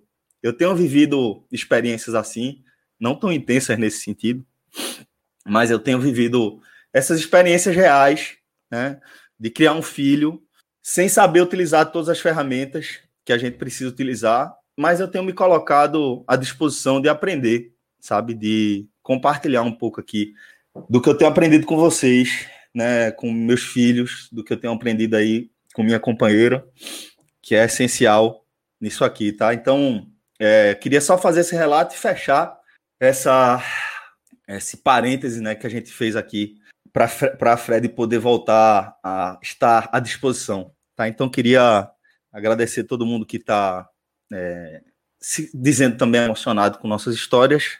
E é isso aí, galera. Vamos embora. Vamos voltar para a pauta. Vamos começar da seguinte forma. Vamos lá de cima, né? Que é outro campeonato. Ok. A gente tinha escolhido Flamengo, Palmeiras, São Paulo, Grêmio, Atlético Mineiro e Inter. Esse outro campeonato tem, tem também uma, uma, uma outra forma de chamar esse bloco, que é o bloco título e G4, né? Que é um outro campeonato, clubes muito distantes da realidade. É, com essa largada de São Paulo, de Grêmio e de Inter, que joga muito mal, o que é que a gente repensa aí? É, o próprio Flamengo está no meio da tabela, mas o que é que a gente chama de times inacessíveis, né? Para a visão dos quatro do Nordeste, mas fundamentalmente, né, já entendendo que os quatro Nordestes vão ficando cada vez em, de, em, em, em patamares mais diferentes, né? Eu manteria Flamengo, Palmeiras e Atlético sem discussão. Sem discussão. Tá? Sem, sem discussão. discussão. Esses três aí sem discussão. Rodrigo, então se já quiser jogar lá Flamengo, Palmeiras e Atlético, ficamos com eles sem discussão. E é, aí eu fazendo acho que... um campeonato que todo mundo se esperava um deles. Assim. É, o, o, Flamengo, o Flamengo um pouco ainda abaixo, né? baixo, né? mas, é, mas era começo do campeonato. Desfalcado também, né? É, lembrando, que, tá lembrando, lembrando, que ano passado o Flamengo foi campeão, mas foi muito diferente da campanha de 2019. Ele, não foi uma campanha que ele natou de braçada. Ele só foi ser, ser campeão na última rodada, na, num jogo com o Inter, que o Inter perdeu. Então, assim, o Inter, na verdade, entregou o título para o Flamengo. Mas o Flamengo, ele tá. Outro campeonato significa brigar pelo título. Né? Então, eu acho que ele. O Flamengo vai continuar brigando pelo título. Ele pode não ser campeão, mas que ele está em outro campeonato, sim. Dos, dos outros três, né? São Paulo, Atlético Mineiro, ou São Paulo, Inter e Grêmio. Aí muda de patamar, né? Aí a gente tem que, muda muito, né? fazer uma, uma revisão, né? Eu acho, muito, que, eu acho que, esses, esses, esses, não brigam mais. Vamos um por um, então. Vamos um por um, então. Vamos. Tá? Apesar do Inter estar acima do São Paulo, eu acho que o São Paulo tem mais potencial que o Inter. O gráfico, o gráfico é esse, né? Eu acho que o gráfico do, do São Paulo é, é mais é, inclinado, mais íngreme que o do Inter também. E eu colocaria o São Paulo nesse segundo grupo aí, que é o sem risco de queda, que também é um grupo que compreende ali G6, digamos assim. Total, total. É, vai, ter que, vai, vai, vai, vai, ter é, que dar uma remada. Vai ter que grande, dar uma remada, vai, vai. Grande. Tá? Eu, acho que, que, eu acho que para G6. É só G10. Eu, eu acho que G6 ele vai ter que dar uma remada Ele pode chegar. Crespo vai ter que recolocar muito time no, nos eixos aí. É, eu acho, eu acho que numa, numa mais, mais é, pragmática, talvez. E é no Maranhão ainda. O objetivo dele já é 10. Eu acho que G6, é. se, se, a gente considerar que o verde claro ali é G6. Não é G6, acho... não são os seis times, são os times que podem chegar ali, sexto. Né? Eu acho que eu, eu coloco no amarelo. Também, acho que São Paulo hoje no amarelo. Grêmio. Rodrigo, São Paulo então no amarelo, né? São Paulo no amarelo. É. Se, se, se, Minhoca, se Minhoca tiver acompanhando a gente aqui ao vivo, se... ele, tá, ele tá, quase entra. Tá? Se quiser entrar, pode entrar. Se quiser entrar, que é coração de mãe, sempre cabe mais um. Não, se, ele, ele, se a gente, veja, vou dizer o seguinte: pode ser que ele não entre. Mas se a gente faz o seguinte, deixa o São Paulo aí em sem risco de queda para ver se ele não entra, ele vai entrar indignado, indignado. Nada, ele tá gostando, ele tá gostando. Vamos Mas ver. vamos lá. É, Inter. Mesma coisa. É, se a gente considera que o São Paulo tem mais potencial que o Inter de é mesma coisa. fazer uma recuperação, acho mesma que tem coisa. que ser a mesma coisa. Mas no Só meio do campeonato, é, no, no, meio do campeonato, não me o assustaria Inter... um laranja aí, não, tá? O laranja que não existe. A tua tá querendo criar o laranja. É, desde o começo a gente quer criar o laranja. Eu devia é, ter voltado com o laranja agora. É. Porque o, o Inter Fortaleza, se tivesse laranja, a gente tinha jogado do laranja, inclusive. É. Porque o Inter, Fred, o, fez uma aposta trazendo a Guirre de volta. O, o Inter está meio que resetando no meio da competição. É diferente de São Paulo, que Crespo está tentando reencontrar o time, mas tipo, com as mesmas peças, com que ele já tinha conseguido dar certo. É, o Inter é pior, a situação dele, eu acho que o Inter, o Inter é pior do que o São Paulo. Tem, tem que é, se armar, tem mais coisa para se armar do que o São Paulo. Isso. Eu acho também. E o Grêmio, e o Grêmio, que era o outro que tá lá em cima, pode meter no vermelho. É. Laranja. Laranja. Ah, não tem laranja. Não tem laranja. Bota o vermelho. Bota entre amarelo e vermelho, bota no vermelho. Abre contratou, vermelho. Contratou Filipão. Filipão, pô. É um laranjinha. É, bem. Aí, eu, é... Mas eu tava aí. É. Eu acho que, veja só, o Grêmio apostou em Filipão. Qual foi o último grande trabalho de Filipão? É mais, foi, foi mais na mística, na identificação que ele tem com o clube. Do Achei que... um tiro errado da porra também. Eu, eu acho que não. Eu acho que, assim, muito. E outra coisa, o Grêmio tá tão perdido que, além de Felipão, se cogitou trazer de volta Renato, pô. Renato de novo. De novo é. A ah, loucura, o Grêmio tá loucura. Que era um bom nome. Eu tô achando, que era um nome melhor que Era o melhor nome. Era melhor é. nome. Não era pra ter saído, né? É, é. Mas assim, eu acho mas deixa que o Felipão. Deixa eu tiro meu, foi muito. Acho que, que o. Que o Grêmio é linha vermelha. A gente não tá cavando que vai cair, mas eu acho que vai fazer uma competição meio pô, na parte de baixo ali. No, nervosão. O Grêmio já pode encarar o Grêmio com o adversário. No nervosão. Filipão já caiu com algum grande. Estou tentando Quase, resgatar. Ele agora. ia caindo com o Palmeiras e saiu, né? Isso. É. Isso, deixou para Ele foi, Cleida, ele foi né? campeão da Copa do Brasil pelo Palmeiras, e só que no mesmo ano o Palmeiras ele caiu. E ele, no final. É, e aí ele, aí ele foi. Nem lembro se ele foi demitido, ele saiu, enfim, mas ele saiu antes, ele não ficou até o final, não. Então vamos para o outro bloco, né? Ô, Fred, mas é, sobre, esse Grêmio, sobre esse Grêmio, bem rapidinho ainda. É, tu tá fechado que esse Grêmio aí é, é de zone mesmo, porque, sei lá, vai não, pegar não tô, não, América Mineiro. Vai pegar não, América Mineiro daqui a pouco. Vai, vai, não tô, vai... não. Veja só, não tô, não. É empate ou é Grêmio? Tá entendendo? Teria que fazer o laranja. Veja só, a verdade é o seguinte: teria que o Rodrigo trabalhar aí e colocar um laranja aí pelo meio, porque na verdade é o seguinte: é... Lembra tem dois pontos, Fred. Dois pontos. Olha aí, olha aí, olha aí, olha aí, olha aí. Antes de mais nada, para a galera que está acompanhando e para a galera que está acompanhando ao vivo, para a galera que está acompanhando com o podcast também entender essa euforia aqui, é porque nosso querido Thiago Minhoca acaba de reforçar o nosso time. Então, vou dar um passo para trás. Minhoca, Segue, pô. O São Paulo aí, o São Paulo aí tá no lugar tá certo. certo, mano. Eu, se tivesse no Veja, que eu ia questionar, pô. Pronto, eu não disse a vocês. Eu sabia, ele tava, ele, tava, ele tava satisfeito, sabia que ele tava satisfeito. Não, então, satisfeito pronto. eu tô não. Satisfeito é a palavra não. Não tem satisfação sendo G10, não, pô. Mas você concorda, ah, você, concorda você concorda, você concorda. É o que tem, né? Então, não, beleza. sim, com certeza, com certeza. Então, agora, Minhoca, atualizando você dentro da nossa, do nosso debate do momento, é se esse Grêmio de fato eh, merece estar aí numa red zone ou se, no Estamos caso, trabalhando, se... viu, Celso? Estamos uhum. trabalhando para criar uma nova categoria. O laranja vem, o laranja vem. O laranja aí já era para estar desde o começo. Bem do começo, exatamente. É. A gente sentiu muita falta do laranja. É, mas vamos, vamos trabalhar com o que existe no momento. Calma. Mas no momento existe calma. o amarelo. laranja está chegando. Tem calma. Quando a tela sai, Rodrigo ali, ó, Rodrigo fumaçando, trabalhando ali. Trincado, trincado. Pintando Vai a faixa. a bandeira da Holanda. Grêmio no Laranjão. Beleza. Eu, eu, e aí eu, vou dizer. É, eu vou fazer um comentário sobre o Grêmio. Eu vou fazer um comentário pontos, sobre o Grêmio. Dois pontos, dois pontos. Eu sei, dois. é foda. É assim, é assustador. Mas eu vou fazer um comentário, tá? Falando sério aqui. É... Por que eu não coloco o Grêmio? Eu coloco o Grêmio nesse laranja. Eu acho que é o melhor lugar para ele. Porque quando a gente fez o áudio guia 10 rodadas atrás, na rodada zero, a gente citou e debateu em torno da quantidade de Minardes que esse campeonato teria. Tá? E a gente vai entrar nesse assunto daqui a pouco. E o baixo desempenho desses times, que se confirma, é uma porta aberta para uma reação do Grêmio, sem precisar de nada muito mirabolante. Porque Minhoca já trouxe aqui, ele pode até reforçar isso, o, como, o quanto o começo, essas dez primeiras rodadas do campeonato, nos levam a uma projeção muito abaixo do que se imagina historicamente aquela tradição já irreal até dos 45, dos 42, dos 40, né, Minhoca? Então, a gente está falando de, de um campeonato que se desenha para ter como margem de salvação poucos pontos, de acordo com a comparação histórica.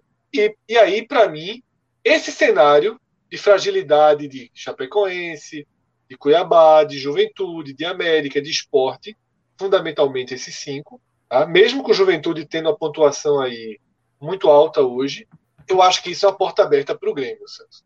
Mas, Minhoca, dá esse cenário para a gente contextualizar, já que eu te joguei aqui nessa fogueira.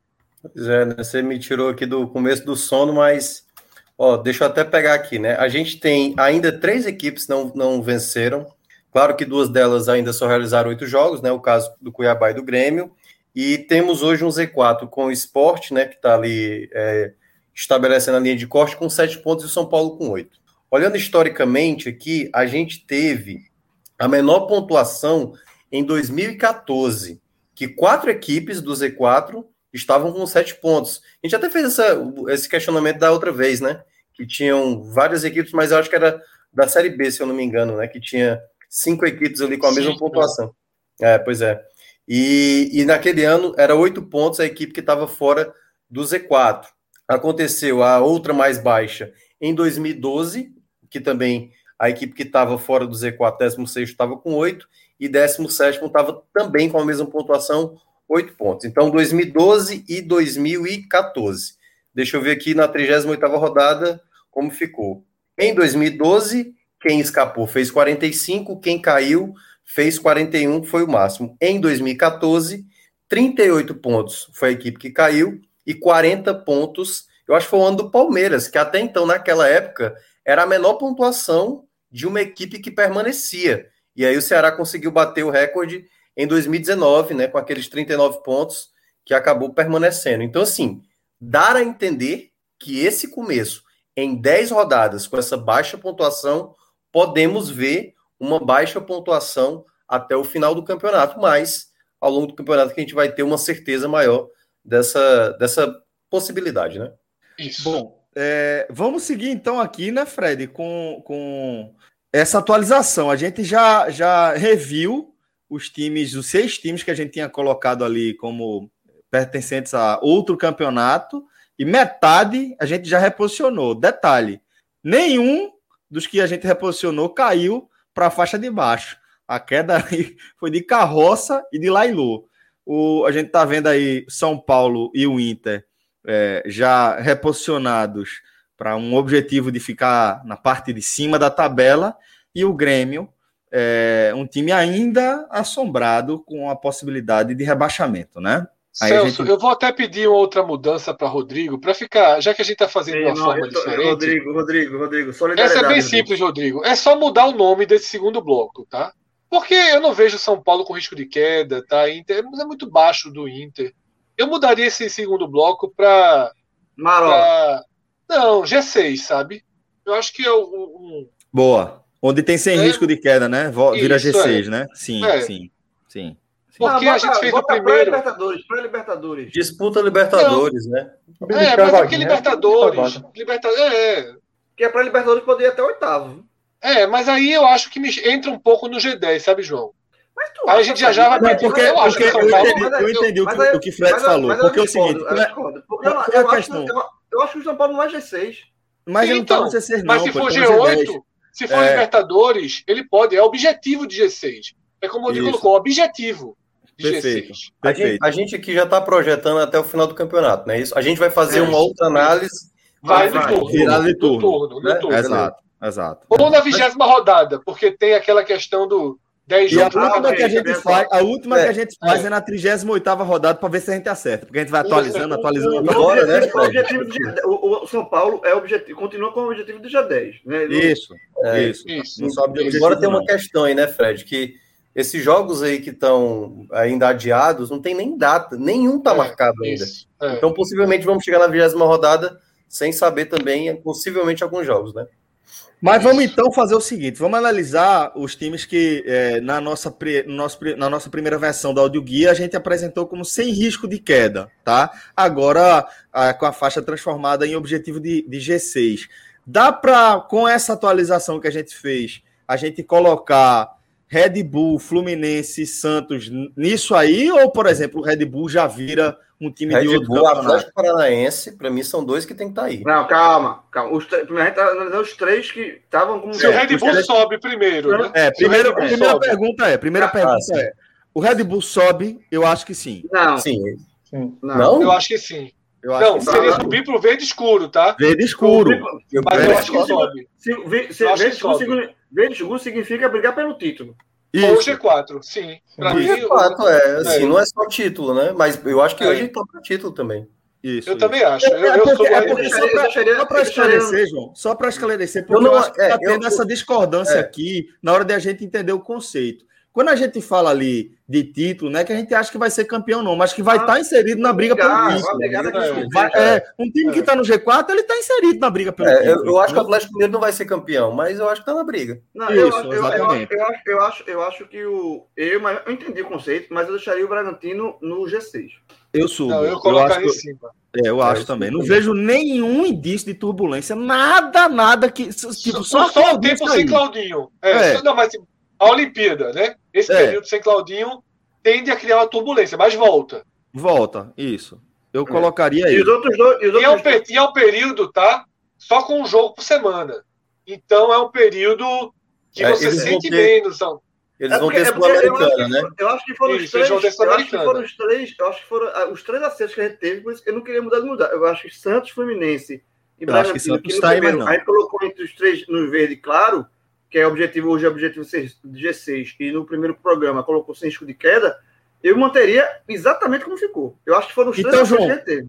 Então, bora fazer o seguinte: você manteria todo mundo, deu a sua opinião aí. A gente já mostrou que. A gente já, já mostrou, não, perdão. A gente já subiu o Red Bull. E eu vou perguntar agora do Santos, porque eu, eu acho que o Santos já não está mais nesse cenário de objetivo de G6, não. Eu acho que nessa atualização agora que a gente está fazendo, eu colocaria ele junto de, de São Paulo Internacional. Hoje ele é o sétimo, viu? Hoje ele é o sétimo. É, não sei, velho. Não O Santos sei. é Não muito tenho, incerto, né? O eu não Santos tenho é... muita firme, não sinto É firmeza nenhuma nesse Santos. É muito É difícil. Pedem para América Mineiro. acho- né? Do É, eu acho que né? ele tá no. é, eu manteria apenas por uma questão de que eu acho que ele mantém aquele outro conceito, sabe? Do não sem risco nenhum de queda, nenhum, sabe? O São Paulo, para mim, não tem risco. Tanto que eu discuti se o São Paulo não seria mais acima. Uhum. O Inter, eu acho que tem um mínimo risco, sabe? Em algum momento, eu acho que o Inter. O time horrível do Inter. Como o Horrível. Cauê falou, né? Zerou o Inter. Tem que É. regular de novo, né? Se É, assim, Fred, você, você, você coloca 10 mil reais contra mil que o Inter não cai, você não coloca. Não, é. Eu não coloco. No Exato. Santos eu pensaria em colocar. Se eu dissesse assim, Fred, ó, tu casa 10 mil, eu caso mil. Eu pensaria em colocar no Santos. Eu digo, eu vou ganhar mil fácil aqui. O Santos não vai cair. Uhum. Eu acho, eu acho não vai mas, cair. mas então, mas por isso mesmo, por isso que eu manteria o Santos nesse verde claro aí. Eu manteria, eu manteria. Apesar dos detalhes, eu manteria.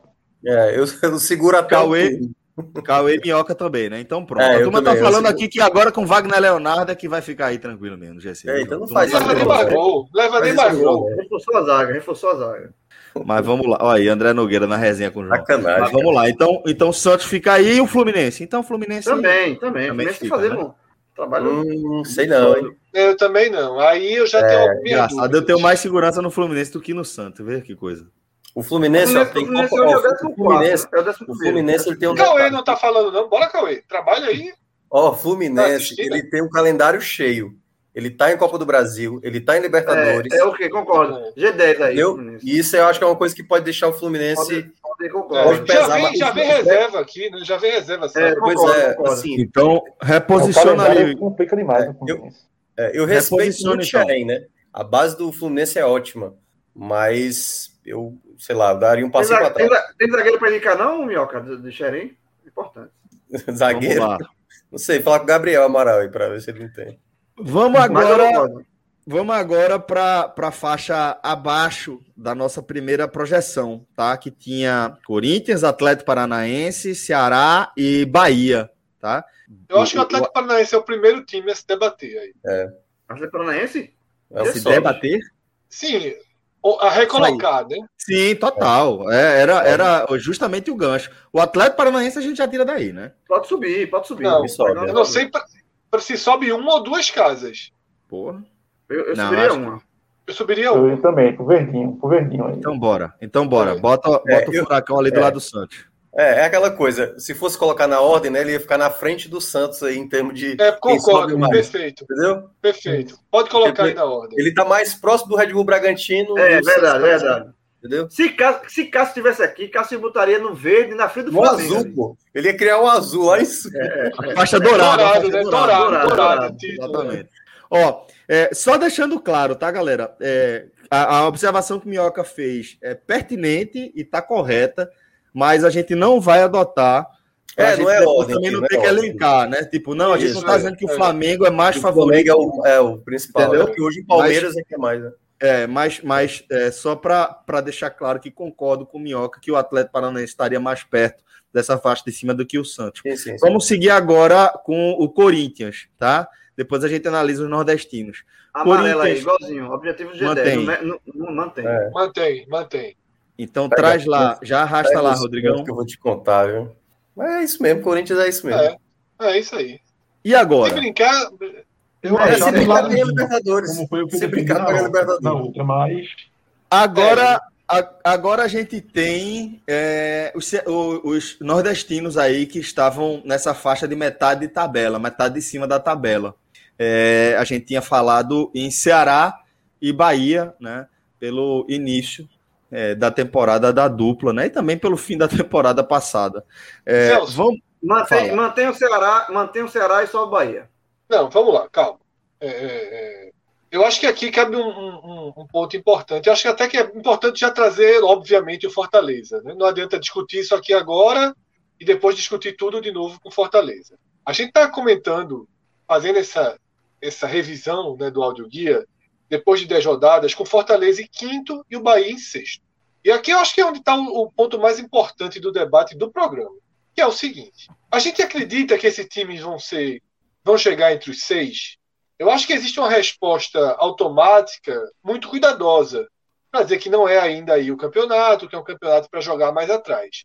Porém, porém, eu, eu só consigo assinar embaixo de dizer que o campeonato deles não vai ser em busca de, das vagas diretas para a Libertadores, das seis vagas ali, das que não dependem de abertura, e sempre tem abertura, tá? se a gente encontrar mais de- do que seis times na frente deles.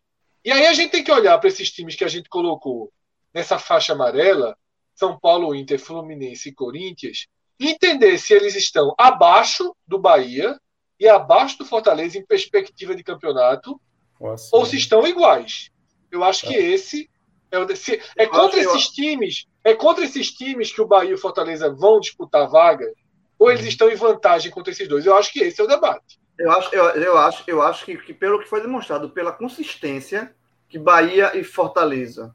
Falando de Bahia e Fortaleza, que são os dois melhores times do Sim, Nordeste. o Ceará já está separado desses o, dois. é, Bahia o. Ceará, então, exatamente. Momento Eu acho é. que pela consistência que se vem mostrando em 10 rodadas, e no caso do Bahia, é, de uma temporada que vem de um título da Copa do Nordeste e tal, eu acho que na comparação com São Paulo, Inter, Fluminense e Corinthians, eu acho que estão acima. Eu acho, eu, eu, eu aposto, se for botar casar real aqui, ó, quem fica, eu acho que a gente tem que parar, a, a, até o, o próprio torcedor tem muito isso, né, para não chamar, né, para não dizer que não está zicando, mas eu acho que nesse momento, pela consistência, eu acho que tem que parar com esse pudor e dizer que sim, hoje eu posso quebrar a cara, velho. Mas eu acho que, pela, eu não estou analisando de um recorte curto. O do, o do Fortaleza é mais curto, o do Bahia é um pouco maior. Mas eu acho que são dois trabalhos muito sólidos. Já tiveram é, é, é, testes e mais testes e superaram. Então eu acho que, que, que, que é, Bahia e Fortaleza eu colocaria no verde claro. João. Mas colocaria. Sim, o trabalho de, de, de, do Fortaleza com o Voivoda né, é muito bom. É, é, foi um trabalho que, em, em, curto prazo, girou uma chave do Fortaleza, que está passando para o próprio Fortaleza essa, essa, essa confiança de bater no peito, a gente pode chegar assim, por que não? E, e, e acabou de contratar um jogador é, é, que eu acho que pode acrescentar muito, né? jogou na seleção do Chile. Então eu acho que é, é, são times bem, bem consistentes, tá? E eu acho que eu colocaria, assim, não sei a opinião de vocês, mas eu, eu colocaria os dois na, na, no meio claro, o, o Angelo Henriques, né, o jogador chileno que eu acabei de falar. É, o, o chileno. É, exatamente. Estou com o João também. Estou com o João também. Acho que só o, o que pode atrapalhar no decorrer da competição é o calendário apertado e tipo, é, é banco. Mas a gente já vendo aí o Fortaleza correndo atrás, o Bahia deve correr atrás também, porque sabe precisa de algumas peças de reposição. Talvez o, o calendário apertado e, e a falta de um, um, banco à altura do, do time titular talvez atrapalhe um pouco. Mas hoje, a consistência dos dois leva a crer que eles estão ali no pau a pau para uma vaguinha. Opa, caiu. Porque a câmera quase vai. E outra coisa, só para terminar, concluir para deixar os outros, para Fred, Minhoca e Celso falar. É, são elencos que eles estão sendo consistentes no conjunto. Ele não tem. A, a, a, o Bahia tem Gilberto, né? Que, que o Bahia é um, depende é um, demais de um jogador. Gilberto, então. Mas é um. Mas se, se Gilberto não sair, alguma coisa do tipo, para fora, eu acho que não, não sei, acho que não, não corre esse risco no brasileiro. Eu acho que é, não, tem, não tem, você não vê um desmanche. Ah, o Fortaleza está chamando atenção. Tem mercado tá, é, é, o jogador de Fortaleza pode ter mercado no exterior, sair. Eu acho que não, eu acho que não tem esse risco, sabe? Eu acho que não tem. Eu acho que Voivoda, tirar Voivoda do Fortaleza, eu acho que Voivoda, pelo. Acho que Voivoda não sairia, né? Pelo início de trabalho que ele, tá, ele, ele veio para Fortaleza para abrir mercado no Brasil. Eu acho que não sairia. Então, acho que é muito difícil. Eu não vejo uma, saindo peças assim que podem desmanchar esse trabalho, que eu julgo ser muito consistente e sólido dos dois. Então, por isso, só reforçando, é, é eu colocaria no, no, no, é, ali no verdinho claro, objetivo de G6. É, Fala, meu. É, nesse ponto aí eu, eu vou discordar um pouco, porque eu acho que pode. Eu acho que tanto o Bahia quanto o Fortaleza podem perder peças. Nesse, por exemplo, o Fortaleza, hoje, a, a grande preocupação é o Corinthians vender o Ederson né? Porque ele está emprestado ao Fortaleza. E está sendo um pilar fundamental hoje para o Voivoda. Então, quando você imagina que o, a, no jogo contra o Corinthians, né? Que ele é do Corinthians, não vai poder atuar, vai ser Felipe Ronald. No jogo contra o Atlético Paranaense, que ele começou no banco, quando ele entra, ele participa da jogada do gol e foi um jogador mais consistente. Então, acho que ainda tem algumas coisas de Bahia. O Bahia eu já citei aqui algumas vezes, que tem a questão do time titular. E que agora começa a se desenhar uma, um décimo segundo, décimo terceiro jogador, mas ainda é muito pouco. O próprio Fortaleza, a gente, toda vez que vai fazer uma análise aqui, a gente diz: Fortaleza jogou muito bem, soube controlar, mas está faltando um jogador a mais, sabe? Mais atenção. O Robson joga mal, e o Pikachu vai lá e tem horas que não joga bem. Então, acho que ainda há uma limitação para Bahia e para Fortaleza, que eu ainda coloco nesse G10, e que aí eu vou trazer o outro ponto que eu posso até considerar quando terminar o turno, eles para essa faixa verde, do objetivo de G6, que é a sequência de jogos que virá agora. O Bahia vai ter, na sequência, vai ter o São Paulo, depois o Flamengo, depois o Atlético Mineiro, e aí depois o Atlético Mineiro na Copa do Brasil, tendo o esporte ali no meio dos jogos da Copa do Brasil. O Fortaleza. Só, só adversário pesado. É complicado, é complicado. E... Então, e... fui até o último também. Eu entendi, eu entendi, eu entendi. Ganhou as duas ano passado, então tem, tem moral para dizer. Pois é. E, e o, o, Fortaleza vai ter uma sequência de paulistas com o Ceará e o CRB em meio à Copa do Brasil. Vai ter Corinthians, depois São Paulo, depois Red Bull Bragantino, aí CRB, Ceará, CRB e Palmeiras, entendeu? Então, assim, é, são, são sequências que daqui a quatro, cinco rodadas, eu acho que eu vou, eu vou ter uma noção de fato se Fortaleza e Bahia vão estar brigando diretamente por esse G6. Mas o fato de você ter falado que o que eles demonstraram até agora em 10 rodadas, eu acho que vem muito do que do trabalho que cada um iniciou. A maneira como o Bahia terminou a Copa do Nordeste, começou a Série A, o trabalho do Voivoda que deu certo logo de cara, o conceito de jogo dele, isso fez no campeonato que por vezes no começo, é aquela, é aquela é, a, é a primeira volta, né? E na primeira volta, carro bate, um sai, outro vai para grama e tudo mais. E tanto Fortaleza quanto Bahia foram pilotos que conduziram muito bem e continuaram trilhando. Agora, agora é pista aberta, meu amigo. Agora tem distância, carro, carro com motor vai começar a chegar, entendeu? E é nesse ponto onde para mim Fortaleza e Bahia vão se provar que vão estar tá brigando nesse G6. Então, na minha, o meu voto fica parecendo Big Brother, né? O meu voto é que Fortaleza e Bahia ficam nesse, nessa faixa amarela aí do G10. 2x1, 2x1. Eu tô com minhoca. Eu não, não consigo, é, eu não consigo colocar os dois ainda lá em cima e, e minhoca. É, os argumentos são os mesmos de minhoca. Tá? É, Para mim é um recorte ainda.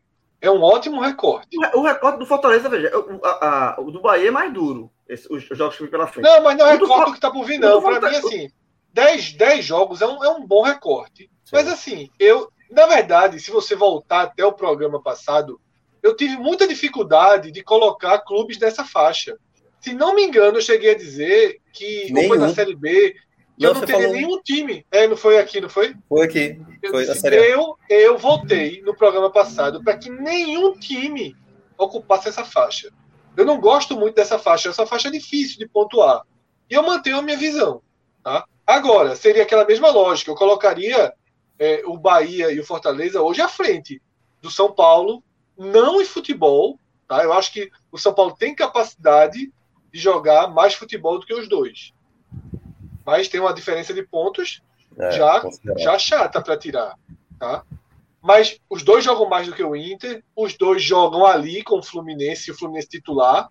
Tá? O Fluminense titular pronto, focado, mas a gente talvez não deve ver tanto esse time no brasileiro. O Fluminense da Libertadores, eu acho que é bem desse porte, e Corinthians e Inter estão abaixo, de Bahia e Fortaleza. Eu, mas eu coloco ele aí. Tá? Eu coloco ele, eu não consigo. A bronca é bronca. Ficou para tu, é... Celso. Não, veja, é, eu concordo com, com os argumentos de Minhoca. Né? Eu acho que, que é um recorte. A minha dificuldade é a seguinte: é que eu vejo três times em momentos diferentes. Eu colocaria o Fortaleza num estágio acima do Bahia. Talvez o Fortaleza, é, ele, ele, eu acho que ele esteja mais perto hoje de estar presente nessa briga de G6 do que o Bahia, apesar de só um ponto separar os dois. Mas eu acho que por, por futebol, acho que o Fortaleza tá mais tranquilo. O Fortaleza tem menos dificuldade de, de, vencer os adversários que ele tem que vencer, atropela alguns, alguns times. Eu acho que é, eu colocaria o Fortaleza como objetivo de G6 e deixaria o Bahia dentro do objetivo de G10. Mas é um recorte, de fato. E eu vou dizer qual é a dificuldade que eu tenho. Porque o Ceará, para mim, tá num patamar abaixo de Fortaleza. O Ceará tá, nem se discute. O Ceará, Ceará, tá, Ceará tá. Mas ele vai para onde? Tá. Amarelo. Ele continua aí. Então, Amarelo. entendeu o que eu tô querendo dizer? Ah, Porque a gente vai colocar Fortaleza, aí, Bahia e Ceará a gente está colocando, eu... a gente está colocando São Paulo e Fluminense no mesmo patamar. E eu penso muito com, com o Fred. Eu vejo o São Paulo até com mais possibilidade uhum. de ir mais à frente do que o Fluminense, por exemplo. Vai jogar São Paulo e Bahia. Se mas, São Paulo mas, colocar o time titular nessa rodada, Inter, eu acho que o São Paulo é Inter, é favorito. O Inter e o Corinthians eu acho até mais distante do que o São Paulo, mesmo estando na frente do São Paulo. Mas assim, é porque o São Paulo ainda vai ter que comprovar muita coisa, né? Pra, até até exemplo, eu acho, eu, acho, eu acho assim, a gente, coloca, a gente colocou o Santos no, no verde, verde claro, objetivo de ser 6. E, e, colocar o Bahia no amarelo, eu acho que não existe essa diferença de Santos para Bahia. Também acho que não, João. eu também acho Santos. que não. Mas, é, é, mas o Atlético existe, que está lá também. O é, Atlético não, existe. O Atlético existe, mas pro Santos não. Então baixa o Santos. É porque teria que fazer eu, quase. A, a lógica é, é, não, a se você quiser é... baixar o Santos, eu baixo. Agora aí fica todo mundo no amarelo. Só, Fica só, só o Atlético. Só o Atlético. E, e, Fortaleza, e, não, e Fortaleza, porque se João, é, é, aquela coisa. Mas aí eu acho que força a barra também, se ficar só Fortaleza. Não, não é, que Aí força a barra. Exatamente. aí a gente faz um acordo, a gente faz uma, uma espécie de um acordo de ser o Atlético Paranaense um limbo aí. Ó, e toda a outra carga no, no, no todo mundo junto. Santos, Fortaleza, Bahia e Ceará. Então, e aí, aí, veja, aí é de novo, é, é porque é, é de novo. Aí a gente tá botando no mesmo grupo de times, o Ceará. Mas eu, eu não acho que o Ceará não, também está tão, tão, tão em outro mundo, não, pô. O Ceará, o Ceará tem um ponto a menos. João, pelo amor de Deus. Eu, eu acho deixa eu só explicar um negócio. A perspectiva do Ceará para a perspectiva do Fortaleza nesse momento. Deixa eu só explicar um é negócio. João. João, deixa eu só explicar um negócio. É. Quando a gente não. fez, quando a gente fez exatamente ali o que está do lado ali, que foi antes de começar o campeonato, eu lembro que eu falei que Bahia e Ceará não estavam no, me no mesmo grupo do que Atlético Paranaense e Corinthians, mas eram os mais próximos do que uma red zone. Então eu dividia, era quase como o amarelo indo para o laranja. E no vermelho eu cheguei a citar três: o América Mineiro, o Atlético Goianiense e o Fortaleza, que para mim não estavam tão próximos assim de Esporte Cuiabá. Então, assim, há, há equipes que estão ali no mesmo grupo, mas é quase como se fosse um amarelo mais forte e um amarelo mais fraco, entendeu? São do mesmo grupo, mas eu não consigo enxergar algo acima, tanto acima e nem também tão abaixo, a ponto de eles estarem no mesmo grupo, mas situações distintas, entendeu? Então é, é por esse motivo. É, que... é, exatamente, não tem, não tem, é, é um, não é, é uma igualdade. Mesmo... É, exatamente, não existe igualdade de jeito. Pode nenhum. até deixar o Ceará lá da pontinha do amarelo. No escudo, escudo é, descendo assim, Fred, essa, essa foi a minha dificuldade de analisar essa faixa, sabe? De, é, difícil, de, não, é, difícil, é difícil você. Mas, mas, mas eu entendo, eu entendo. Então, no caso, a gente então, vai colocar. Mas, vamos concordar que baixa o Santos, né? Baixa o Santos. Baixa, Baixa Santos. Santos. Vai entrar quatro times aí agora, é, Rodrigo. É, vai, bota o Santos, é. Ceará, na ordem: Santos, Fortaleza, Bahia e Ceará. É, boa. Baixa o Santos para ir e traz Fortaleza, Bahia e Ceará. Ficou, essa ficou confusão estranho, aí. porque agora o, objetivo do G6 só tem cinco, né? Exato. É, o Ceará lá no finalzinho, Rodrigo. O Ceará no finalzinho. Aí não, não. O Ceará vem pro cantinho lá. Aí, vai, aí no canto, aí no canto, aí no canto. Exatamente. Tá de castigo, tá de castigo, tá de castigo. O Guto sabe fazer ponto, viu, meu? O Guto sabe fazer ponto e vai passar a galera aí. Tá demais, é o que eu tô dizendo. De castigo, mas tá aí, deixa, deixa aí de castigo. E a ordem, inclusive, tá essa mesmo. Santos, pronto, Santos. Mas foi, mas foi foda essa, viu? Não, Do nosso objetivo de G6 só tem cinco. Só tem cinco, pô. Só tem cinco. Algum, algum dos amarelos vai pegar esse G6 aí. Vai, vai, mas G10 é isso. Né? G10 é isso mesmo. Exatamente. Eu tô gostando, eu, eu tô gostando dessa posição do, do Ceará. Da turma dar um print isso. Que já deve ter dado um print aí. Olha, olha o Ceará. O Fortaleza estava no vermelho, João. Ih, eu tô preocupado Mas é isso mesmo. E tu, é tu acha que eu não escuto, não, é, galera? De, de, de Fortaleza. Mas, Se tu chamasse o cara de desnecessário, pô. Boa, João. Vai. vamos lá, então vamos seguir. É, na, na nossa red zone, a gente tinha a América, Atlético Goianiense, Fortaleza, Esporte e Cuiabá, tá? Já vemos aí que esse grupo perdeu é, representantes. Vamos seguir, portanto, com. Vamos começar com o Leãozinho. Não, Celso, vamos começar com o Atlético. Não, Atlético Goiás. Muito é, é, já volta no laranja. Eu acho que é laranja, laranja. Laranja, laranja, exatamente. E não vai para o amarelinho, não. Tem a mesma pontuação do Ceará, mas vai para o laranja. Todo mundo laranja. A turma não, demora para largar o Atlético. Eu demais. ainda respeito. O Fred não respeita, não, mas deu Não, eu, eu também doido para trazer o Atlético. Mas nesse, doido, mas nesse doido, caso aí eu tô doido. com o Fred. Nesse caso aí eu tô com o Fred. Acho que o Atlético tem mais pontos. O Atlético, olha assim, como é que ele tem tudo, tudinho, velho? Quando assim, o Atlético chega em quando o Atlético chega em 42, é eu ainda faço assim: se perder todos os jogos, cai essa miséria. É porque eles fazem um jogo que eles, assim, quando enfrentam um time mais pesado, eles não param, cara. Eles não param, é em cima direto. É, é aquele time quase africano, sabe assim? Não para de correr. Não, mas eu acho, eu acho, eu acho assim, Jogada contra o esporte. É, um time muito. É, é, um, é um time que tem limitações assim. Ele tem, mais, ele, ele tem mais ponto mesmo ele fazendo esses pontos todos, assim, hoje eu, assim, ele tem mais pontos do que. É, é quase inacreditável que ele tem esses pontos todos. É a defesa, é a defesa irmão. A defesa do, do Atlético Goianiense é muito boa. É muito boa. É, mas defesa é, muito, boa do Faverão. Muito, muito mas olha aí, ó, e a turma, a turma, é, meu irmão, a turma acha que a gente vai no, no, no óbvio. Aí a gente tá pegando um time que tem 14 pontos e tá botando aqui junto da confusão. Junto que tem um, a gente tá botando um que tem 14 junto com um que tem dois. É. E tá com jogo a menos, viu, o Atlético Goianiense, é bom deixar claro. E detalhe, o de 2 está na frente do de 14. Inverte, entendeu? Rodrigo, inverte pelo menos a ordem aí, por favor. Bota o Atlético Sei não, viu? Sei não, viu? Sei não, viu? Vou deixar para não fazer confusão, mas sei não. E é bom que você disse que ordem não valia nada e a turma toma e inverteu. É, exatamente. Acabou de falar que ordem não valia Rodrigo, nada. volta logo o Palmeiras lá na frente, na frente do Flamengo, que o Flamengo tá morto. Vai nessas. Ah, eu respeito eu, deixa eu tenho 10 pontos quase de vantagem, vai tirar 10 pontos assim. É. E, e Rogério saindo, é capaz de mudar muita coisa ali. Ele vai buscar quem? Vai buscar no Fortaleza de novo? Não é possível. Não, acho que Renato. Eu, acho que é Renato. se, o se, o, se o Flamengo tivesse voivoda, aí era operação. Assim, aí o Fortaleza volta pro vermelho. Meu irmão, aí é fuleiragem, pô. Então, beleza. A turma trouxe o Atlético Goianiense para confusão do, da Orange Zone, das, da, da laranja recém mecânica. Recém-criado, hein? Pronto. Recém-criada, é, mas muito importante.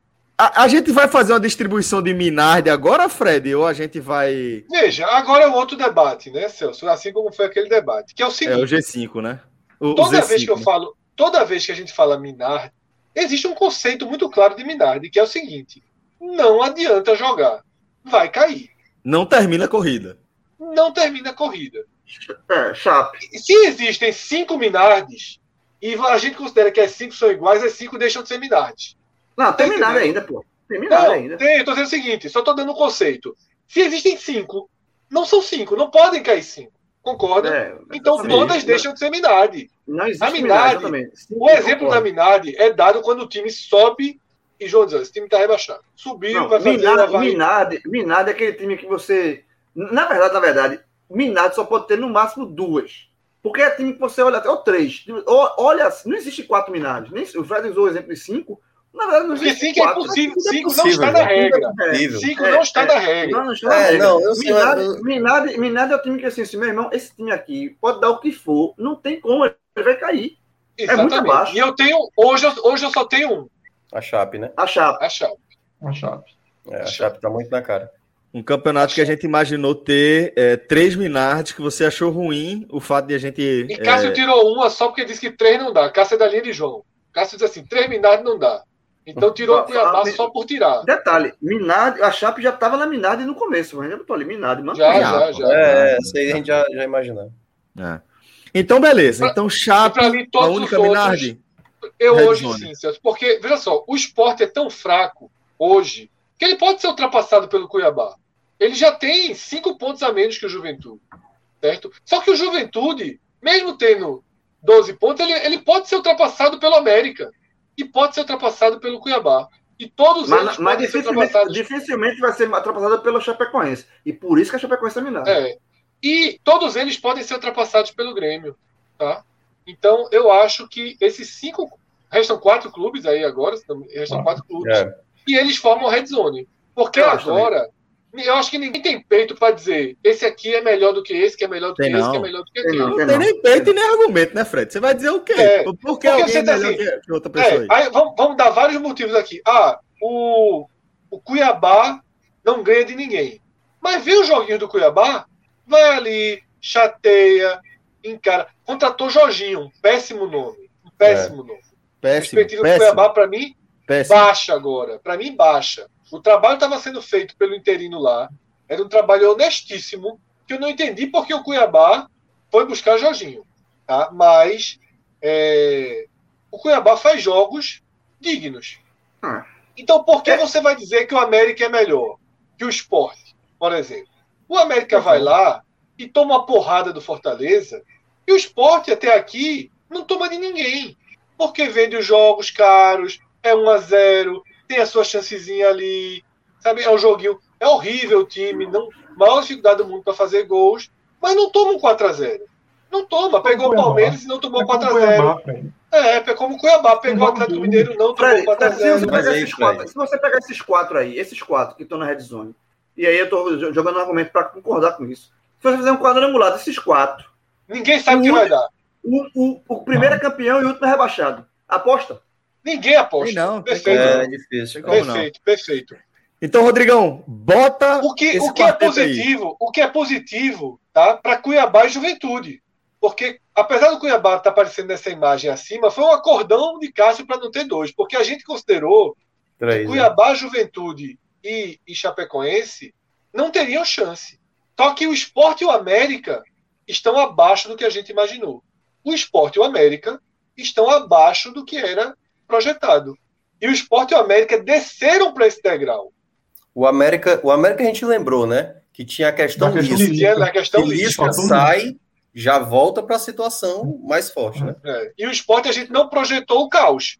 Não projetou renúncia de presidente. É, o esporte piorou detalhe, bem detalhe, mais do que a gente imaginava.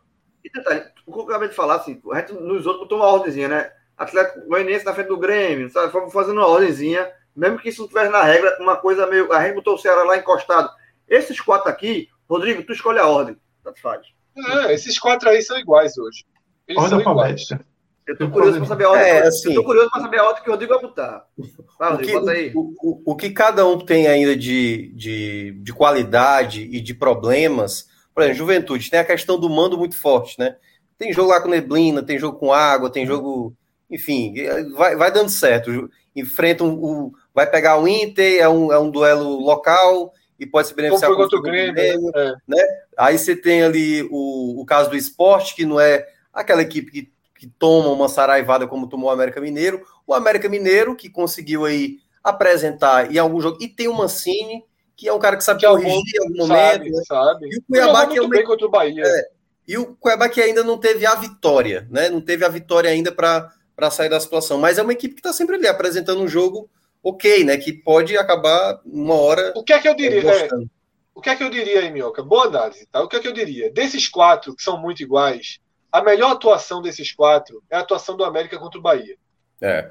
Aquela é a melhor atuação desses quatro, tá? É a melhor atuação. Porque o Juventude ganhou do esporte sem jogar nada. Não, o Juventude Flamengo... ganhou do Flamengo Flamengo numa condição de jogo absurda. Tá? E ganhou do Grêmio. Eu não vi o jogo, esse aí eu não vi o jogo. Mas o, nem o que Minhoca falou, né?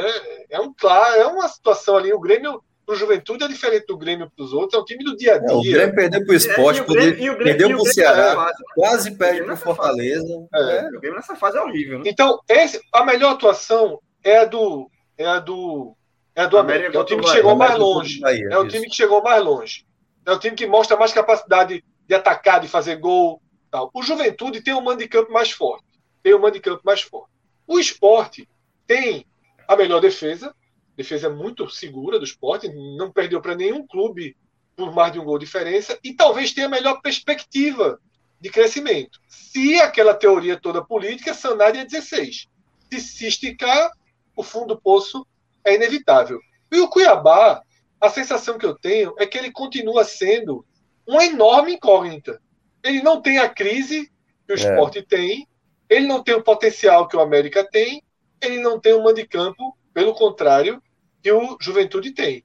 Só que ele tem jogadores experientes. Ei, né? o, o, Fred, sabe o que, é que o Cuiabá tem? Dois jogos a menos. O que o Cuiabá é. tem a favor é dois jogos a, a menos. A favor dele, é. é. Exatamente. Dois jogos a Mas eu acho que o Cuiabá nesse, nesse modelo de jogo do Cuiabá, o que vai acontecer provavelmente é que ele vai cansar, porque chega uma hora que se mentalmente forte, de só perder de um, só perder de um, só perder de um, que é muito frágil no ataque, que é a mesma coisa do esporte, o time soma tantas derrotas, mesmo que por mínimas, que termina abandonando. Porque não vai estar tá, vai tá muito distante, não vai chegar o um momento que o Cuiabá. Depende, não, mas aí depende, Cauê. Se, se esse quinteto continuar mal, ele tá ali. É, aí vai ficar. Porque eu acho que a grande diferença de América. É, se, se pra, o Juventude pra... começar a fazer ponto, aí vai ser complicado mesmo. É. A grande diferença de América para Esporte Cuiabá é que o América faz gol. Tem algum Isso. potencial. Faz gol. Toma faz gol. Mas é. ele consegue propor alguma coisa. Então, quando ele faz e, e, e, a defesa não entrega, ele consegue somar três pontos. Já Isso. o esporte e o Cuiabá é sólido. Ele não pode tomar gol, que é o melhor dele, só porque ele tem muita dificuldade de fazer um. Oh. Talvez quando ele faça, que foi a questão do esporte com o Grêmio, ele conseguiu, fiz primeiro antes de tomar o gol. Então, foi o, o grande problema do erro do contra-ataque do Goianiense. Possivelmente, se não tem um erro individual ali, o esporte teria saído vitorioso. Uhum.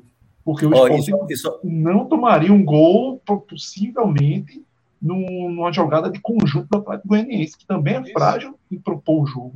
Oh, é, até porque é muito importante. Aqui é a frase que tem que marcar. Todo mundo está acompanhando aqui a live e o podcast. Esse cenário aqui é um cenário totalmente mutável, tal qual é. Óbvio. A gente está refazendo aqui. Mas eu achei, eu achei eu acho, Não, eu acho que, eu acho que ficou, ficou, legal, ficou, ficou, legal. ficou ok. É... Tá, veja, tá, a sensação tá melhor do que quando a gente terminou o áudio guia. Mas futebol, meu amigo, tudo muda, né? Mas assim, eu acho, ótima, eu acho, ótima... eu acho que até o final do turno, algum desses quatro da Red Zone vai ficar mais forte como a segunda Minardi. Eu tenho uma sensação que um desses quatro vai ficar mais forte nessa briga. Nessa briga, não, né? Vai ficar mais enfraquecido nessa briga aí pela essa manutenção. Vai estar tá mais, próximo, vai estar tá mais próximo da, vai estar tá mais próximo da Apostaria, cada um fazia uma aposta aqui. Nossa, cada um fazia uma aposta. É jogar. Talvez, aposta que aposta que ele quer fazer. pagar Quem seria o segundo? laranja. Não, talvez, aposta que ele fazer do primeiro turno, a gente tem que pagar a zona laranja de campo. É, né? talvez. Voltou é. Temos que esperar, né? É, é mas calma, calma. Galera, aposto que ele fazer aqui, aposto que eu acho que os corre, é os, o que, os que correm mais risco, João, hoje. A galera achando que eu tô dizendo com esporte, não, pô. Não, é. Para mim, os que correm mais certo, risco né? são Cuiabá e esporte. Cuiabá, porque mas, mas não muito, vence. Muito, muito... Mas é, é o, o, veja só, o Juventude tem uma margem de pontos já, então não vai ser ponto, o Juventude é. esse time. Tá? Não vai ser o Juventude esse time que Minhoca se. Eu acho que não é. Porque já tem muito ponto. Muito ponto. Tá? Então ficaria ali entre os três. O América, é, acho, como tem o potencial. Próximo. É, é, mas é muito próximo. Eu acho que Cuiabá e Esporte correm mais riscos. Tá? É, Só que é, o esporte pode dar uma virada de chave também. É, mas aí é Photoshop, velho. Aí é, questão é. De, é muito. Tá, eu lembro que talvez, talvez o esporte tenha tido a pior tabela dos quatro. Aí eu não analisei a D, a dos outros, mas a do esporte, repito. É, antes de começar o campeonato, eu temia muito pelos dez primeiros jogos do esporte. Temia muito, tá? Temia muito. O esporte tinha um jogo, um jogo realmente assim, é para ganhar, tem que ganhar de todo jeito. Que era o jogo do Cuiabá. E não ganhou, né? E não ganhou. Aí você teria o jogo do Juventude e o jogo do Atlético Goianiense. Que você poderia pensar. Nos outros, em condições normais, era muito difícil apontar a vitória do esporte. Ganhou do Grêmio, ninguém imaginava que o Grêmio ia ter dois pontos. É. E nem quando o esporte pegou o Grêmio se imaginava isso do Grêmio, porque se tratou aquele jogo como a primeira vez que o Grêmio vai completão, estreia de Douglas, Douglas Costa, né, se tratou ali como agora vai o Grêmio. E aí o esporte acabou ganhando o jogo. Mas assim, a tabela do esporte, o já pegou o Atlético Mineiro, o esporte pegou o Inter, que não se esperava que o Inter seria frágil, Palmeiras, né, o Fortaleza fora, que virou um, um, algo muito duro. Então, assim, é, é, é, Corinthians fora, que o esporte nunca pontuou desde que foi criado o novo estádio do Corinthians. Então, assim, tem uma, uma, uma, uma chance aí de, porque se o esporte melhorar um pouquinho, a tabela melhora um pouquinho. São duas coisas que vêm juntas, sabe? Hum. Se vier um, um, vento positivo, a tabela o dá outra. O esporte é analisar depois do dia 16. É. é. Aí é outro esporte. A tendência é. Porque se o, esporte, se o esporte fosse. Não tivesse esse, fosse esse grupo, essa, até o final o esporte tá no, no, no, no preto, na Minardi aqui. É, Mas o esporte a, a partir de 16 o esporte pode sair. Pode, é, outra, é. é outra situação, é outro clube a, que vai surgir. A, grande. Assim, a gente tá. A gente, eu, quando eu coloquei a situação. É, é, completar. É um outro clube que que surge outro clube, mas agora esse, esse outro clube pode não ser suficiente. É, é, é aquela coisa. A, a, minha, a minha impressão que dá, um, uma dessas equipes vai ruir.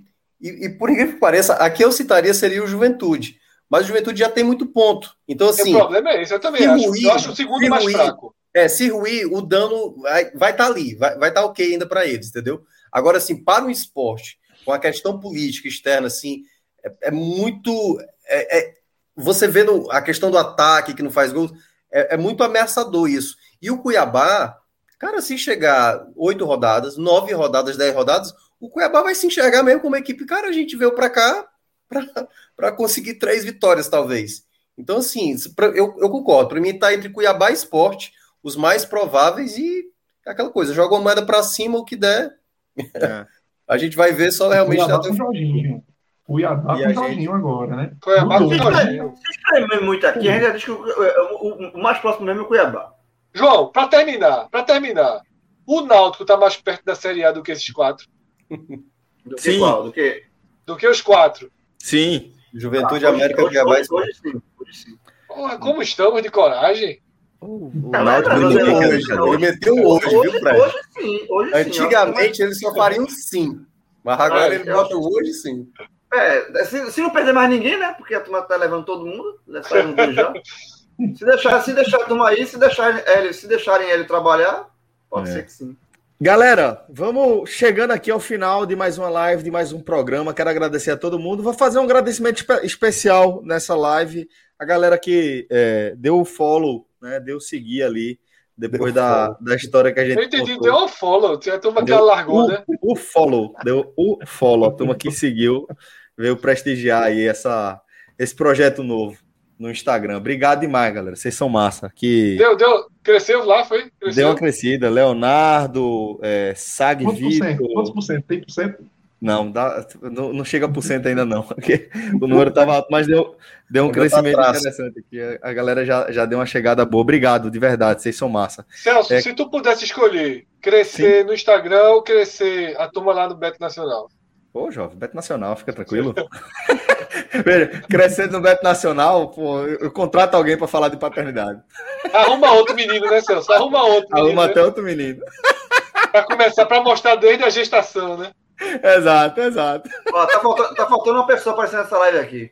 Esquece isso, deixa pra lá, cancelei ele aqui da minha Rapaz, live. Só Roberto, entra na live de Lucas agora. Se Roberto, Roberto, Roberto. Esquece Rapaz, isso. Teve, teve, teve um vídeo teve no um vídeo, eu vi, eu vi, eu vi. Não, não, não é do Roberto, não. Não, é da, escada, da, escada, da escada, da escada. Da escada. Não, ele da escada.